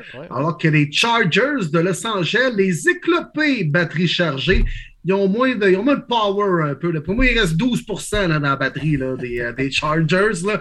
Se rendre dans le Dak Pound de Cleveland, affronter les Browns qui perdent leur match, mais toujours de façon serrée.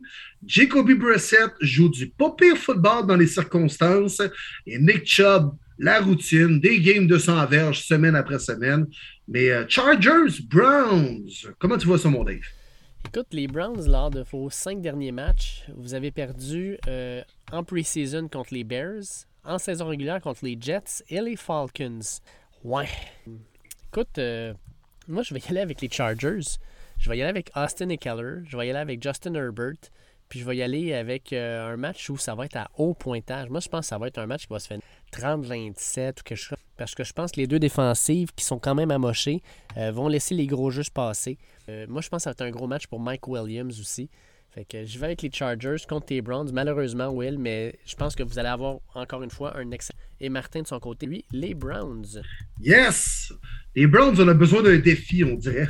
Quand la tâche n'est pas immense, on est comme moins motivé. Euh, et là, la tâche va être grande contre les euh, Chargers qui, oui, sont éclopés, mais ça reste quand même une bonne formation. Puis Jacoby Brissett, j'aime son jeu, il est patient, il implique ses receveurs. David Njoku, enfin, il entre dans le plan de match de Stefanski, puis on l'implique davantage en offensive. Puis je pense que la clé pour les Browns, ça va être de contrôler l'horloge, laisser Herbert et l'offensive des Chargers sur le banc pour avoir de longues séquences à l'attaque, puis aller marquer après des séquences de 9, 10, 12 minutes. Ça va être la clé si les Browns veulent gagner ce match-là. Euh, je pense que Garrett va être sur le terrain vote de retour pour aller gruger les derniers pourcentages qui restent à la batterie des Chargers. Puis je pense que les Browns vont sortir vainqueurs de ce match-là. Un match à haut pointage, moi aussi, je pense, mon Dave. Un match intéressant qui va nous tenir sur le bout du divan jusqu'à la toute fin. 30-27 la victoire de mes Bruns. Les Jaguars de Jacksonville, menés par la drag queen Trevor Lawrence, qui affronte les Texans de Houston à 0-3-1. Euh, ben écoute, euh, on avait Martin qui a pris les Jags.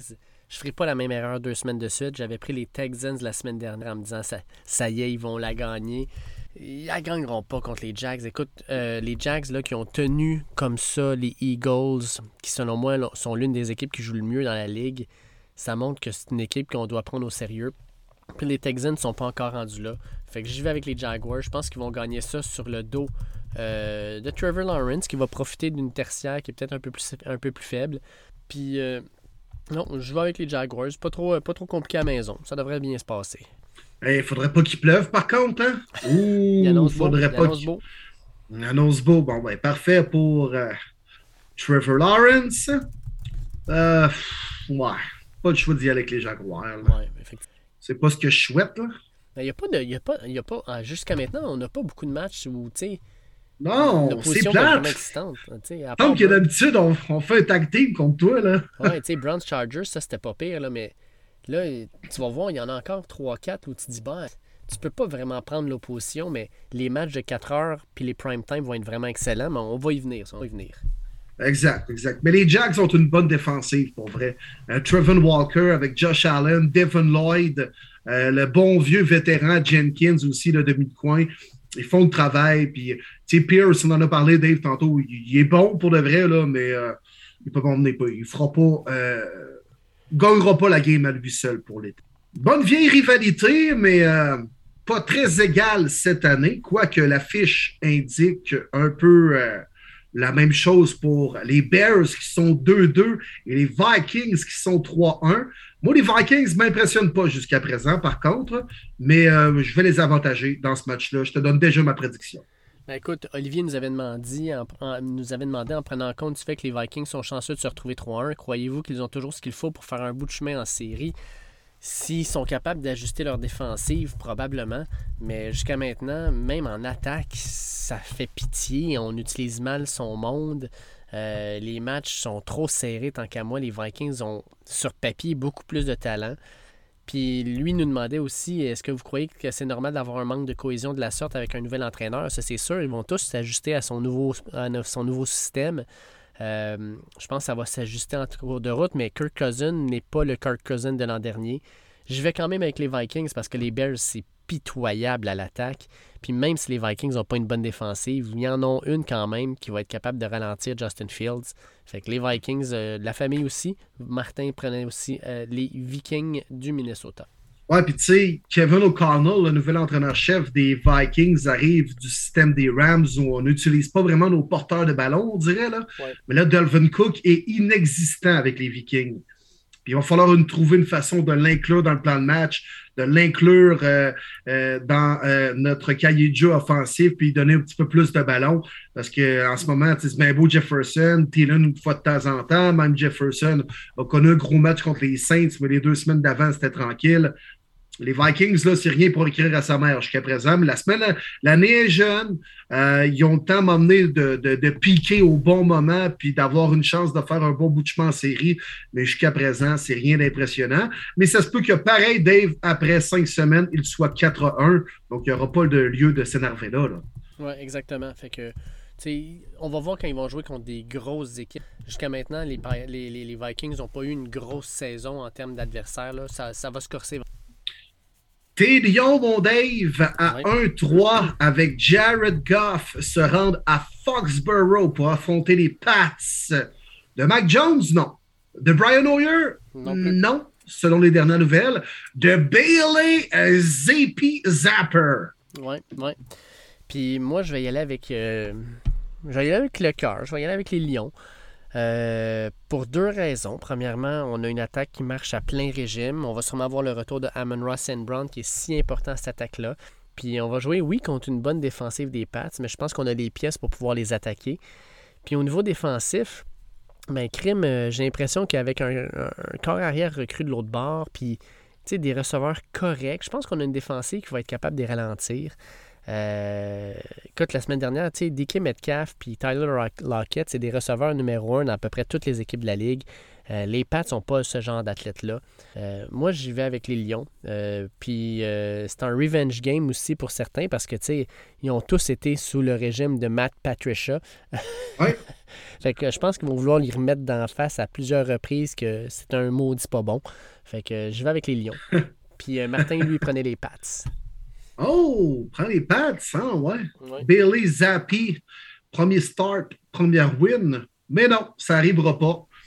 Les Lions, on va être capable au moins de marquer encore 3, 30 points dans ce match-là. Et euh, les Pats ne pourront pas suivre la cadence. Alors, je vais avec les Lions. Bon, c'est cool ça. Merci d'embarquer sur le bandwagon une deuxième semaine. On va essayer de ne pas te décevoir à nouveau. Ouais, mais toi, tu fais pas la même chose. Je suis désolé. les Seahawks à 2-2 menés par Geno Smith qui, ma foi, ne joue pas du mauvais football. Contre les Saints, encore une fois, probablement mené par le Red Rocket Andy Dalton. Je vais avec les Seahawks, moi, sincèrement. J'aime ce que je vois de cette équipe-là présentement. Au niveau défensif, on joue avec énormément d'intensité. Les jeunes font vraiment une belle job. Euh, pour les Saints, pourquoi je ne les prends pas? J'ai pas vraiment aimé ce que j'ai vu contre les Vikings, mais surtout, c'est une équipe qui arrive de Londres. Euh, ils ont pris l'avion dimanche, ils sont redescendus, ils sont arrivés. Là, ils sont sur le décalage horaire cette semaine. Ils ont peut-être un petit peu plus de difficultés à se préparer. Puis là, ils vont jouer, oui, à la maison. Je pense que les Seahawks euh, vont leur préparer un petit quelque chose. Fait moi, je vais avec les Seahawks dans la surprise de la semaine. Je vais avec les Saints, les Saints de la Nouvelle-Orléans ou date à domicile. Euh, on va voir un peu plus de Tyson Hill. On en a vu en deuxième demi contre les Vikings. Il a d'ailleurs marqué un touché. Tyson Hill, meilleur couteau suisse de la NFL. Puis je pense qu'on va l'impliquer un peu plus. On va plus voir Chris Olavi aussi, qui est en train de s'affirmer comme le receveur numéro un des Saints. Et euh, les Saints vont gagner ça à la maison. C'est mon choix, mon Dave. Puis c'est le même choix que Martin qui prenait lui aussi. Les euh, Dauphins, menés par Teddy Bridgewater, affrontent les Jets de Zach Wilson à New York, duel de division entre deux deuxièmes carrières. ouais, puis ben écoute, euh, moi avec les Dauphins, euh, parce que malgré le fait que Tua ne sera pas là, Teddy Bridgewater est capable quand même de mener une équipe à quelques victoires. On l'a vu. Puis les attaques euh, qu'il va avoir avec un certain euh, Tyreek Hill, lui-même le dit, il n'a jamais joué avec une équipe avec autant d'armes dangereuses. Euh, ça va être intéressant. On peut dire ce qu'on veut sur Teddy Bridgewater, mais il y a une chose qu'on ne peut pas dire, puis c'est que c'est que c'est un carrière qui est précis. Euh, on peut pas dire qu'il est pas précis, Teddy. C'est ce qu'il est capable de. Fait que je pense qu'il va être l'essentiel à ce niveau. -là. Puis au niveau de la défensive, je pense qu'on va avec. fait que je vais avec. Moi, moi, je vais avec les Dolphins, mais surprise, Martin, il va avec les Jets. Oh, intéressant quasiment le goût d'y aller de son côté. Mais euh, tu parlais de précision, hein, puis euh, Teddy Bridgewater, dans le fond, tout est dans les gants, hein, Dave? Oui, c'était pour la précision. Two, two, gloves. Ben oui. Mais je vais y aller avec les Dauphins aussi. J'ai bien aimé ce que j'ai vu de, de, Teddy Two Gloves contre les Bengals en deuxième demi. Puis, c'est pas un mauvais QB, là, Teddy, Teddy B. un bon deuxième, une bonne police d'assurance. Là, il y a eu le temps cette semaine de pratiquer vraiment que la première offensive, de rouler les jeux avec McDaniel. Puis euh, je pense qu'on va marquer plus de points que les Jets vont être capables d'en marquer. Alors, victoire des Dauphins dans un match serré, par contre. je ne tomberai pas tant que ça en bas de ma chaise. Si les GETS Jets, Jets, Jets sont 3-2 après cette euh, semaine-là. Oui, 100% d'accord. Falcons, Buccaneers. Duel de division. Premier match que Tom Brady jouera où euh, c'est maintenant rendu public le fait qu'il est libre comme l'air contre Marcus Mariota, qui lui l'a sûrement été toute sa sacrée vie. Le fait que ça joue à Tampa Bay, ça va aider Tom Brady parce que sur la route, je pense qu'il se serait fait pas mal niaiser. Euh, je suis obligé d'aller avec les, les Bucks, premièrement parce que Carterell Patterson est blessé, il ne jouera pas. Fait qu'on va peut-être faire jouer un peu plus euh, Tyler Algier, qui est leur euh, recrue, euh, qui a bien paru à certains moments. Mais la défensive des Bucks va se relever. Là, on sent... Il n'y a aucun gars dans les Falcons qui ressemble à Patrick Mahomes. Il n'y a aucun joueur dans cette équipe-là qui ressemble. Oh, ben, ouais, Kyle Pitts pourrait ressembler un peu à Travis Kelsey, mais il n'est pas aussi bien bah! utilisé. Euh... Hey, Kyle Pitts, là, man, en tout cas. Là, je sais pas que. Ouais, ok, en tout cas. Je ne vais, pas dévier le débat, là, mais Carl Pitts, je l'ai analysé comme fois la semaine dernière. Là, puis rien d'impressionnant depuis ses débuts dans la NFL. Non, effectivement. Puis, tu sais, c'est un athlète hors norme. Là. Moi, je l'utiliserais de plein de façons. Je pense juste qu'on l'utilise. Tu sais, moi, quand, j'entends un coach dire on, veut qu'il développe le, le, blocking, là, non, non, non. Ce gars-là, il faut que tu lui donnes le ballon. Travis Kelsey, là, on l'a développé pour être le meilleur receveur possible. On lui a donné cette chance-là. Puis il n'y a personne qui a dit comme lui, on va l'obliger à bloquer parce qu'on veut, le développer comme bloqueur. C'est pas ça l'objectif. Tout ça pour dire que moi, je pense que les Bucks vont gagner ça. Défensif va mettre son pied à terre puis va écraser les forces. Moi, je vois un genre de match où ça va se finir 23 à 3 ou 27 à 7. Ouais, je pense que ça va être ça aussi. Puis euh, les gars vont vouloir la gagner pour Tom, puis Tom va avoir le couteau entre les dents. Quand Tom il est fâché habituellement, il joue quand même des bons matchs. Hein. C'est pas comme des athlètes où des fois ils ont la tête ailleurs et ne sont pas nécessairement concentrés sur le terrain. Habituellement, quand Tom il est en crise, là, euh, il montre aux défensives adverses. Puis il y a Devin White, Devontae David contre Marcus Mariota. Là. Non, non, ils n'auront aucune chance. Les Bucks à domicile, moi aussi. Le choix de Marty, Dave? Les Titans du Tennessee avec King Henry qui semble être de retour avec sa couronne sur la tête, affronte les piètres Commanders de Washington. Que dis-je? Les AWFT! Écoute, surprise de la semaine de la part de Martin qui choisit les Commanders. J'aurais aimé ça qu'il soit là pour nous expliquer ce choix-là. Ah! mais, il prend les Commanders. Moi, je te le dis, je prends les Titans et je prends la victoire tout de suite sur Martin pour le rejoindre à 37 bons choix. Je suis désolé, Martin, les Commanders ne toucheront pas à cette game. Les Titans ont King Henry, vont dominer la, ligne de... Puis non seulement ça, mais t'ajoutes... Euh, euh, écoute, Carson Wentz de l'autre bord, là, est tellement erratique. Là. Je pense que les Titans, la défensive, vont être capables de la. Puis ça va mal finir. Puis fait que j'y vais avec les Titans. Ben oui, la, ligne offensive des Commanders, là, ça fait dur en calvasse. Mm. Jeffrey Simmons puis euh, Bob Dupree vont s'amuser. Puis Carson Wentz va encore une fois chier dans ses culottes cette semaine. Fait que, écoute. Il n'y a personne en défensive, mais respect pour Ben Saint-Just. Il n'y a personne en défensive qui va être capable d'arrêter Derek Henry. Euh, victoire des Titans, puis euh, ben hâte que Marty nous explique la réflexion derrière, derrière cette euh, sélection-là. Hmm. Peut-être qu'ils disaient juste ils sont dus. Pas tant, non? Ben là, après, après deux points marqués contre les Eagles il y a deux semaines et dix points contre les Cowboys, pourquoi ils exploseraient soudainement en offensive?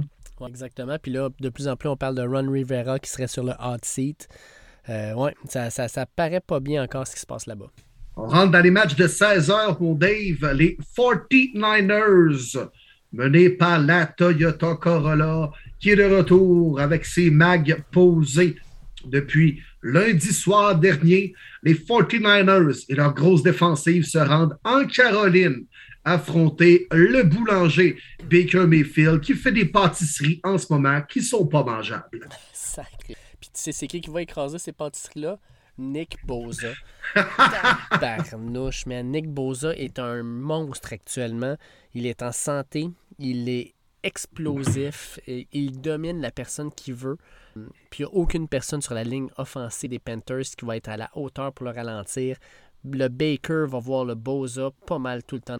J'y vais avec les 49ers dans un match où, malheureusement, Baker Mayfield va être plus souvent sur le cul que sur ses pieds. Oui, exactement.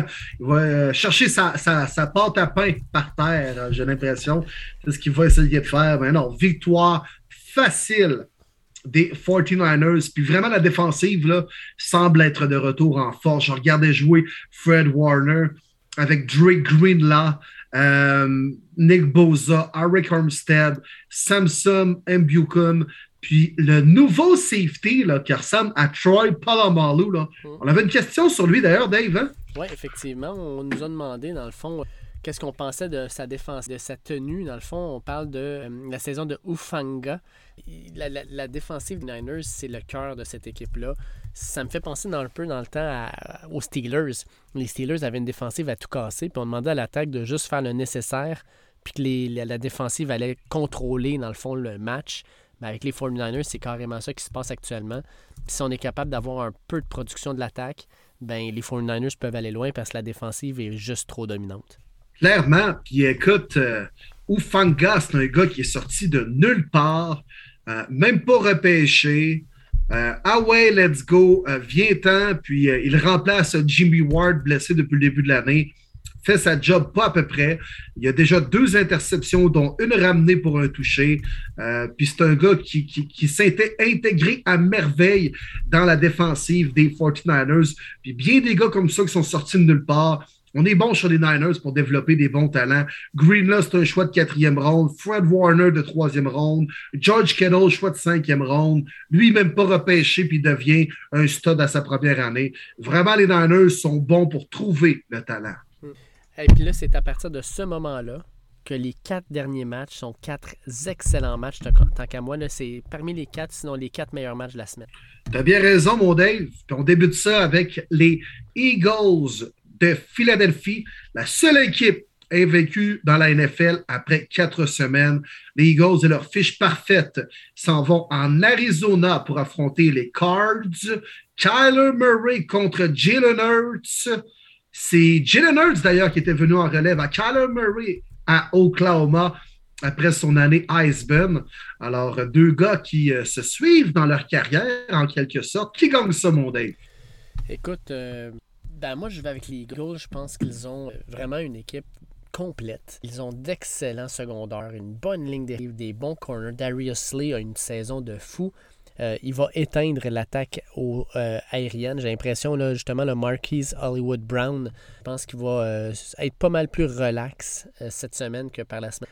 Puis au niveau de l'attaque, je ne crois pas que la défensive des Cards va être capable de ralentir celle des Eagles. Euh, Jalen Hurts, s'il a eu un moins bon match la semaine dernière, il va se reprendre cette semaine. Je vais avec les Eagles dans un match où, malheureusement pour notre chum Matt Labé, les Cardinals ne seront pas à la hauteur. je pense que ça va être plus serré que prévu. Mais la défensive des Cards m'inquiète un peu. Je pense que Kyler Murray va connaître un bon match. Euh, il va causer beaucoup de maux de tête à la bonne D-line des Eagles en sortant de sa pochette, en courant un peu partout on va réussir des gros jeux avec Hollywood Brown. Darius Slade, pas encore euh, sûr à 100% qu'il sera sur le terrain, mais la défensive des Cards euh, ne sera pas capable d'arrêter suffisamment le jeu au sol des Eagles. Jalen Hurts avec AJ Brown, Devante Smith. Ça va être serré. 31-28 la victoire des Eagles. Mais ça, c'est une trap game, par contre. Ça, c'est une trap game. Non, moi, il y a avec les cards. Marque les cards, oh. Dave. Ouais, marque, les cards. Ouais, sérieusement, j'ai un petit feeling. Les Eagles, sont forts, sont bien balancés. Euh, on marque des points, ça va bien, mais on a joué que le feu un petit peu là, contre les Jaguars. Puis à un moment donné, on va être dû pour en perdre une. Fait que cette analyse tellement vague que je viens de faire, selon moi, les Cards pourraient peut-être leur causer leur premier revers cette année. Mais c'est fou pareil comment c'est euh, de la parité, la NFL, hein, parce qu'il n'y a qu'une seule équipe qui est invaincue après quatre matchs seulement, puis une seule équipe qui n'a pas encore de victoire. Toutes les autres équipes sont entre 1-3 puis 3-1. 20, euh, c'est 30 équipes, dans le fond, qui sont entre 1-3 puis 3-1. Moi, je trouve ça complètement fou débile. Hmm. Débile. Puis, euh, tu sais, l'année passée, même, les Cards qui étaient, je pense, 7-0 après 7 semaines. Puis, ultimement, euh, on a connu une deuxième saison désastreuse. Puis, on s'est fait éliminer en première ronde des séries. Fait que, tu sais, les Eagles peuvent bien être 7-8-0 à la semaine 8. Mais euh, ça veut rien dire pour le reste de l'année et le Super Bowl. Il n'y a rien qui se gagne avec Tom, mon Dave. C'est ce qu'ils disent à part la. Mais pas au football. exact. Cooper Rush et ses Cowboys. Alice Cooper qui joue dans Rush s'en va avec son band chanter à Los Angeles pour affronter les Rams du pitoyable Matthew Stafford en 2022. Écoute, et, euh, alors que Martin a pris les Rams, moi je suis désolé, mais je vais aller prendre les Cowboys de Dallas. Je pensais jamais dire ça, mais les Cowboys, la défensive m'impressionne. Puis Je pense que euh, ça va être une longue soirée pour Matthew Stafford. On va mettre Diggs sur le dos de Cooper Cup.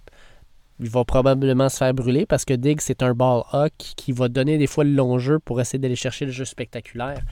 Sauf que le problème, c'est pas tant lui. Le problème, c'est le gars qui est sa ligne défensive. Vous l'avez sûrement déjà vu jouer un peu.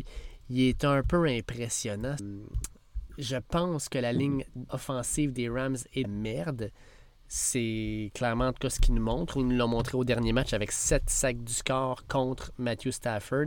Et je pense sincèrement qu'on va avoir un match hallucinant de notre boy. Attends, le, j'ai un blanc. C'est, quoi déjà son nom?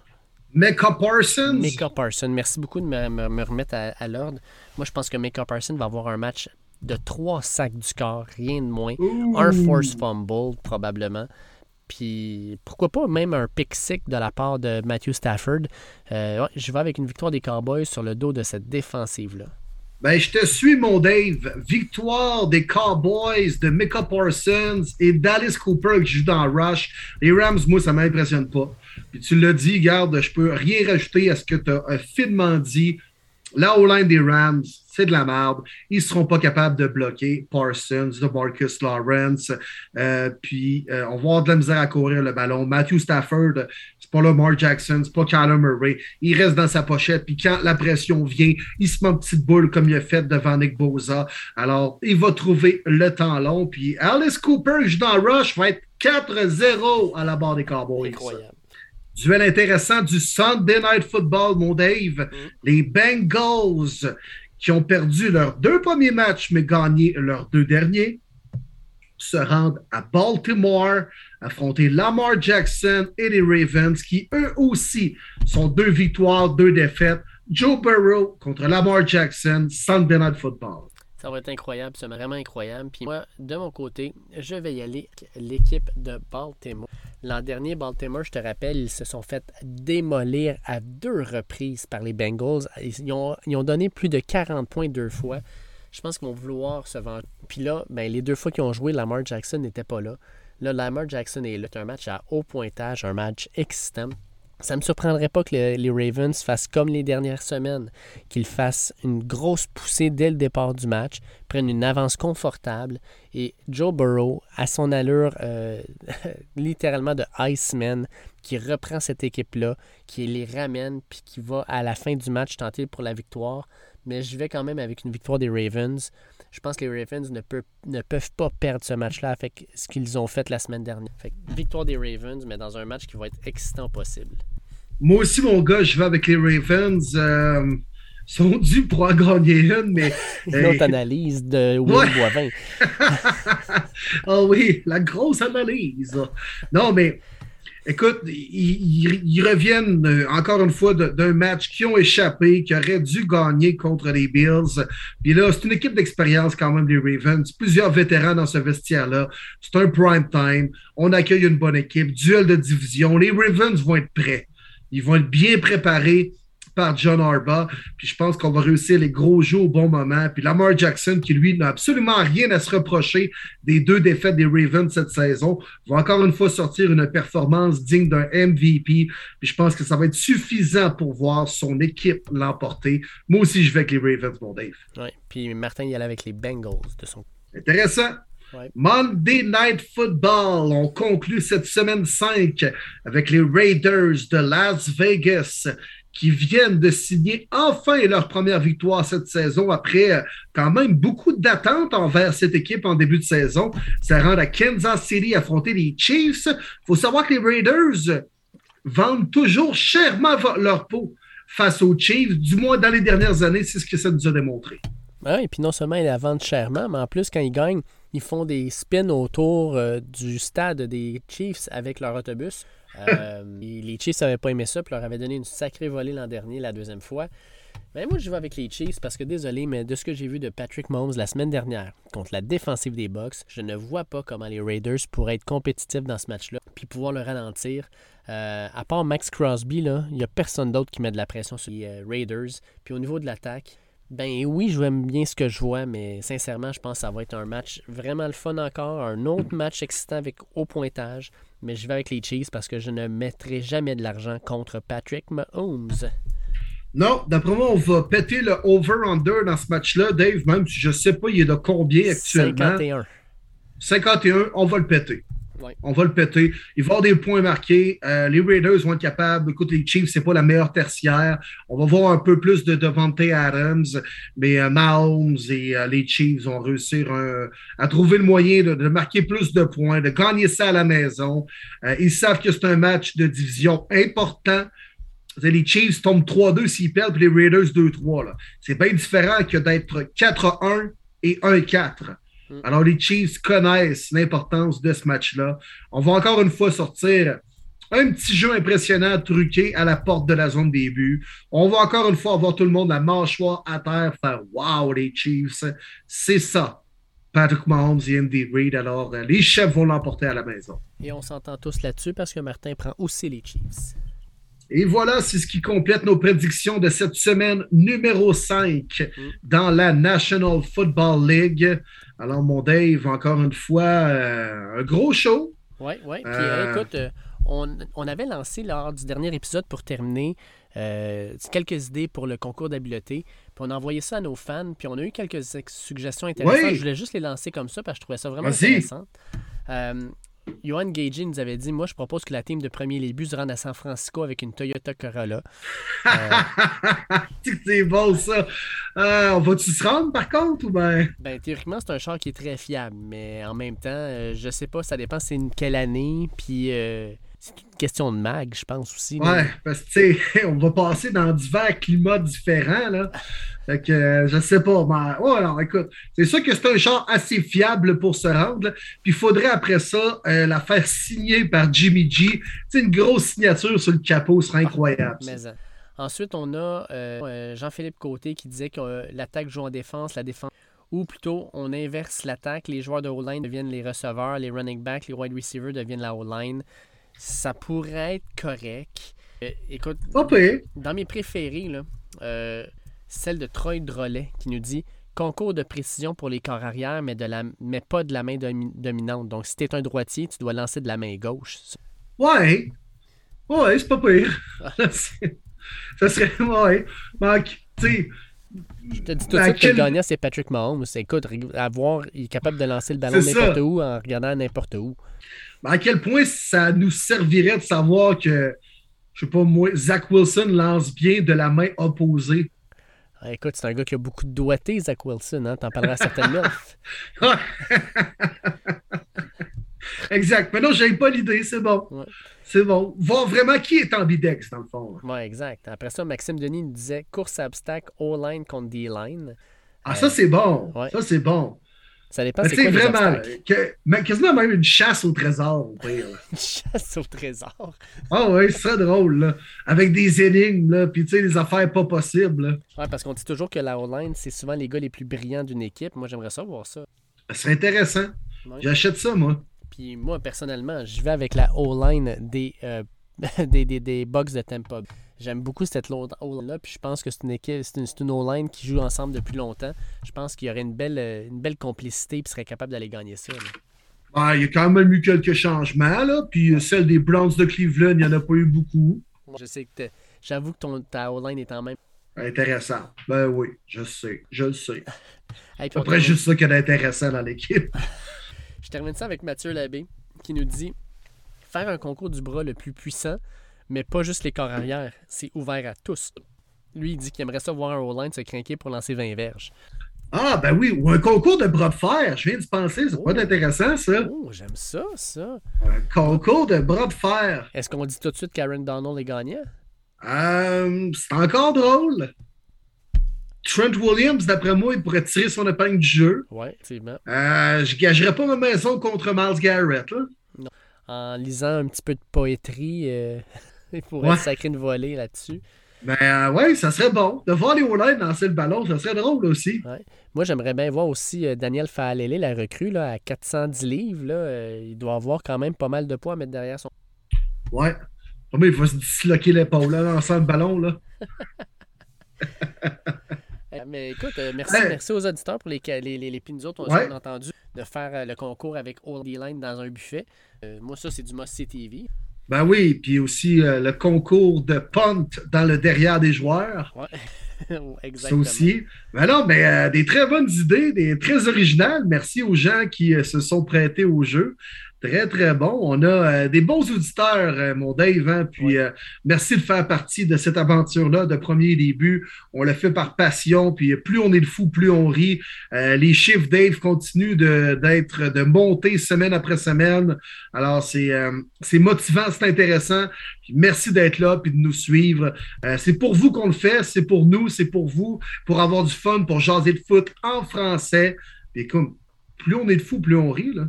Exactement. Puis merci à la page NFL Fans du Québec qui, euh, en passant, est rendue à plus de 5100 personnes qui la suivent et qui participent. C'est une page où il y a énormément de contenu. Euh, on est tous des maniaques. Fait non, euh, vraiment content de pouvoir participer avec tout ça. Puis de pouvoir justement là, faire profiter aussi la communauté de, notre podcast. Puis qui, la, la, communauté nous fait profiter aussi de son, de son savoir puis de sa passion pour alimenter notre podcast aussi. C'est donnant-donnant. Fait que vraiment une belle expérience. Fait que vraiment, vraiment le fun. Oui, vraiment une belle gang. Alors, euh, allez vous abonner si ce n'est pas déjà le cas. Mm. Et puis, euh, on change de foot en français avec une belle communauté. C'est euh, parfait. merci aussi à notre invité de la semaine, Mathieu Bergeron, tackle étoile, on va le dire comme ça, de Syracuse dans la NCAA. C'est Orange, sont rendus au 22e rang du classement top 25. Matthew est un espoir pour le prochain draft de la NFL. Puis il prend le temps de nous jaser un premier début, une fois par mois. C'est encore bien plaisant de le recevoir aujourd'hui, mon Dave. Yes, fait qu'écoute, euh, on va espérer que Martin Saint-Jean soit de retour avec nous autres la semaine prochaine. Ça devrait, devrait on, va le souhaiter. Fait qu'on le salue malgré tout ça. Euh, Will, toujours un plaisir. Puis euh, écoute, gros T Browns, go Lions. Yes, sir. Merci à toi, mon Dave, et bon football à tous. Enjoy.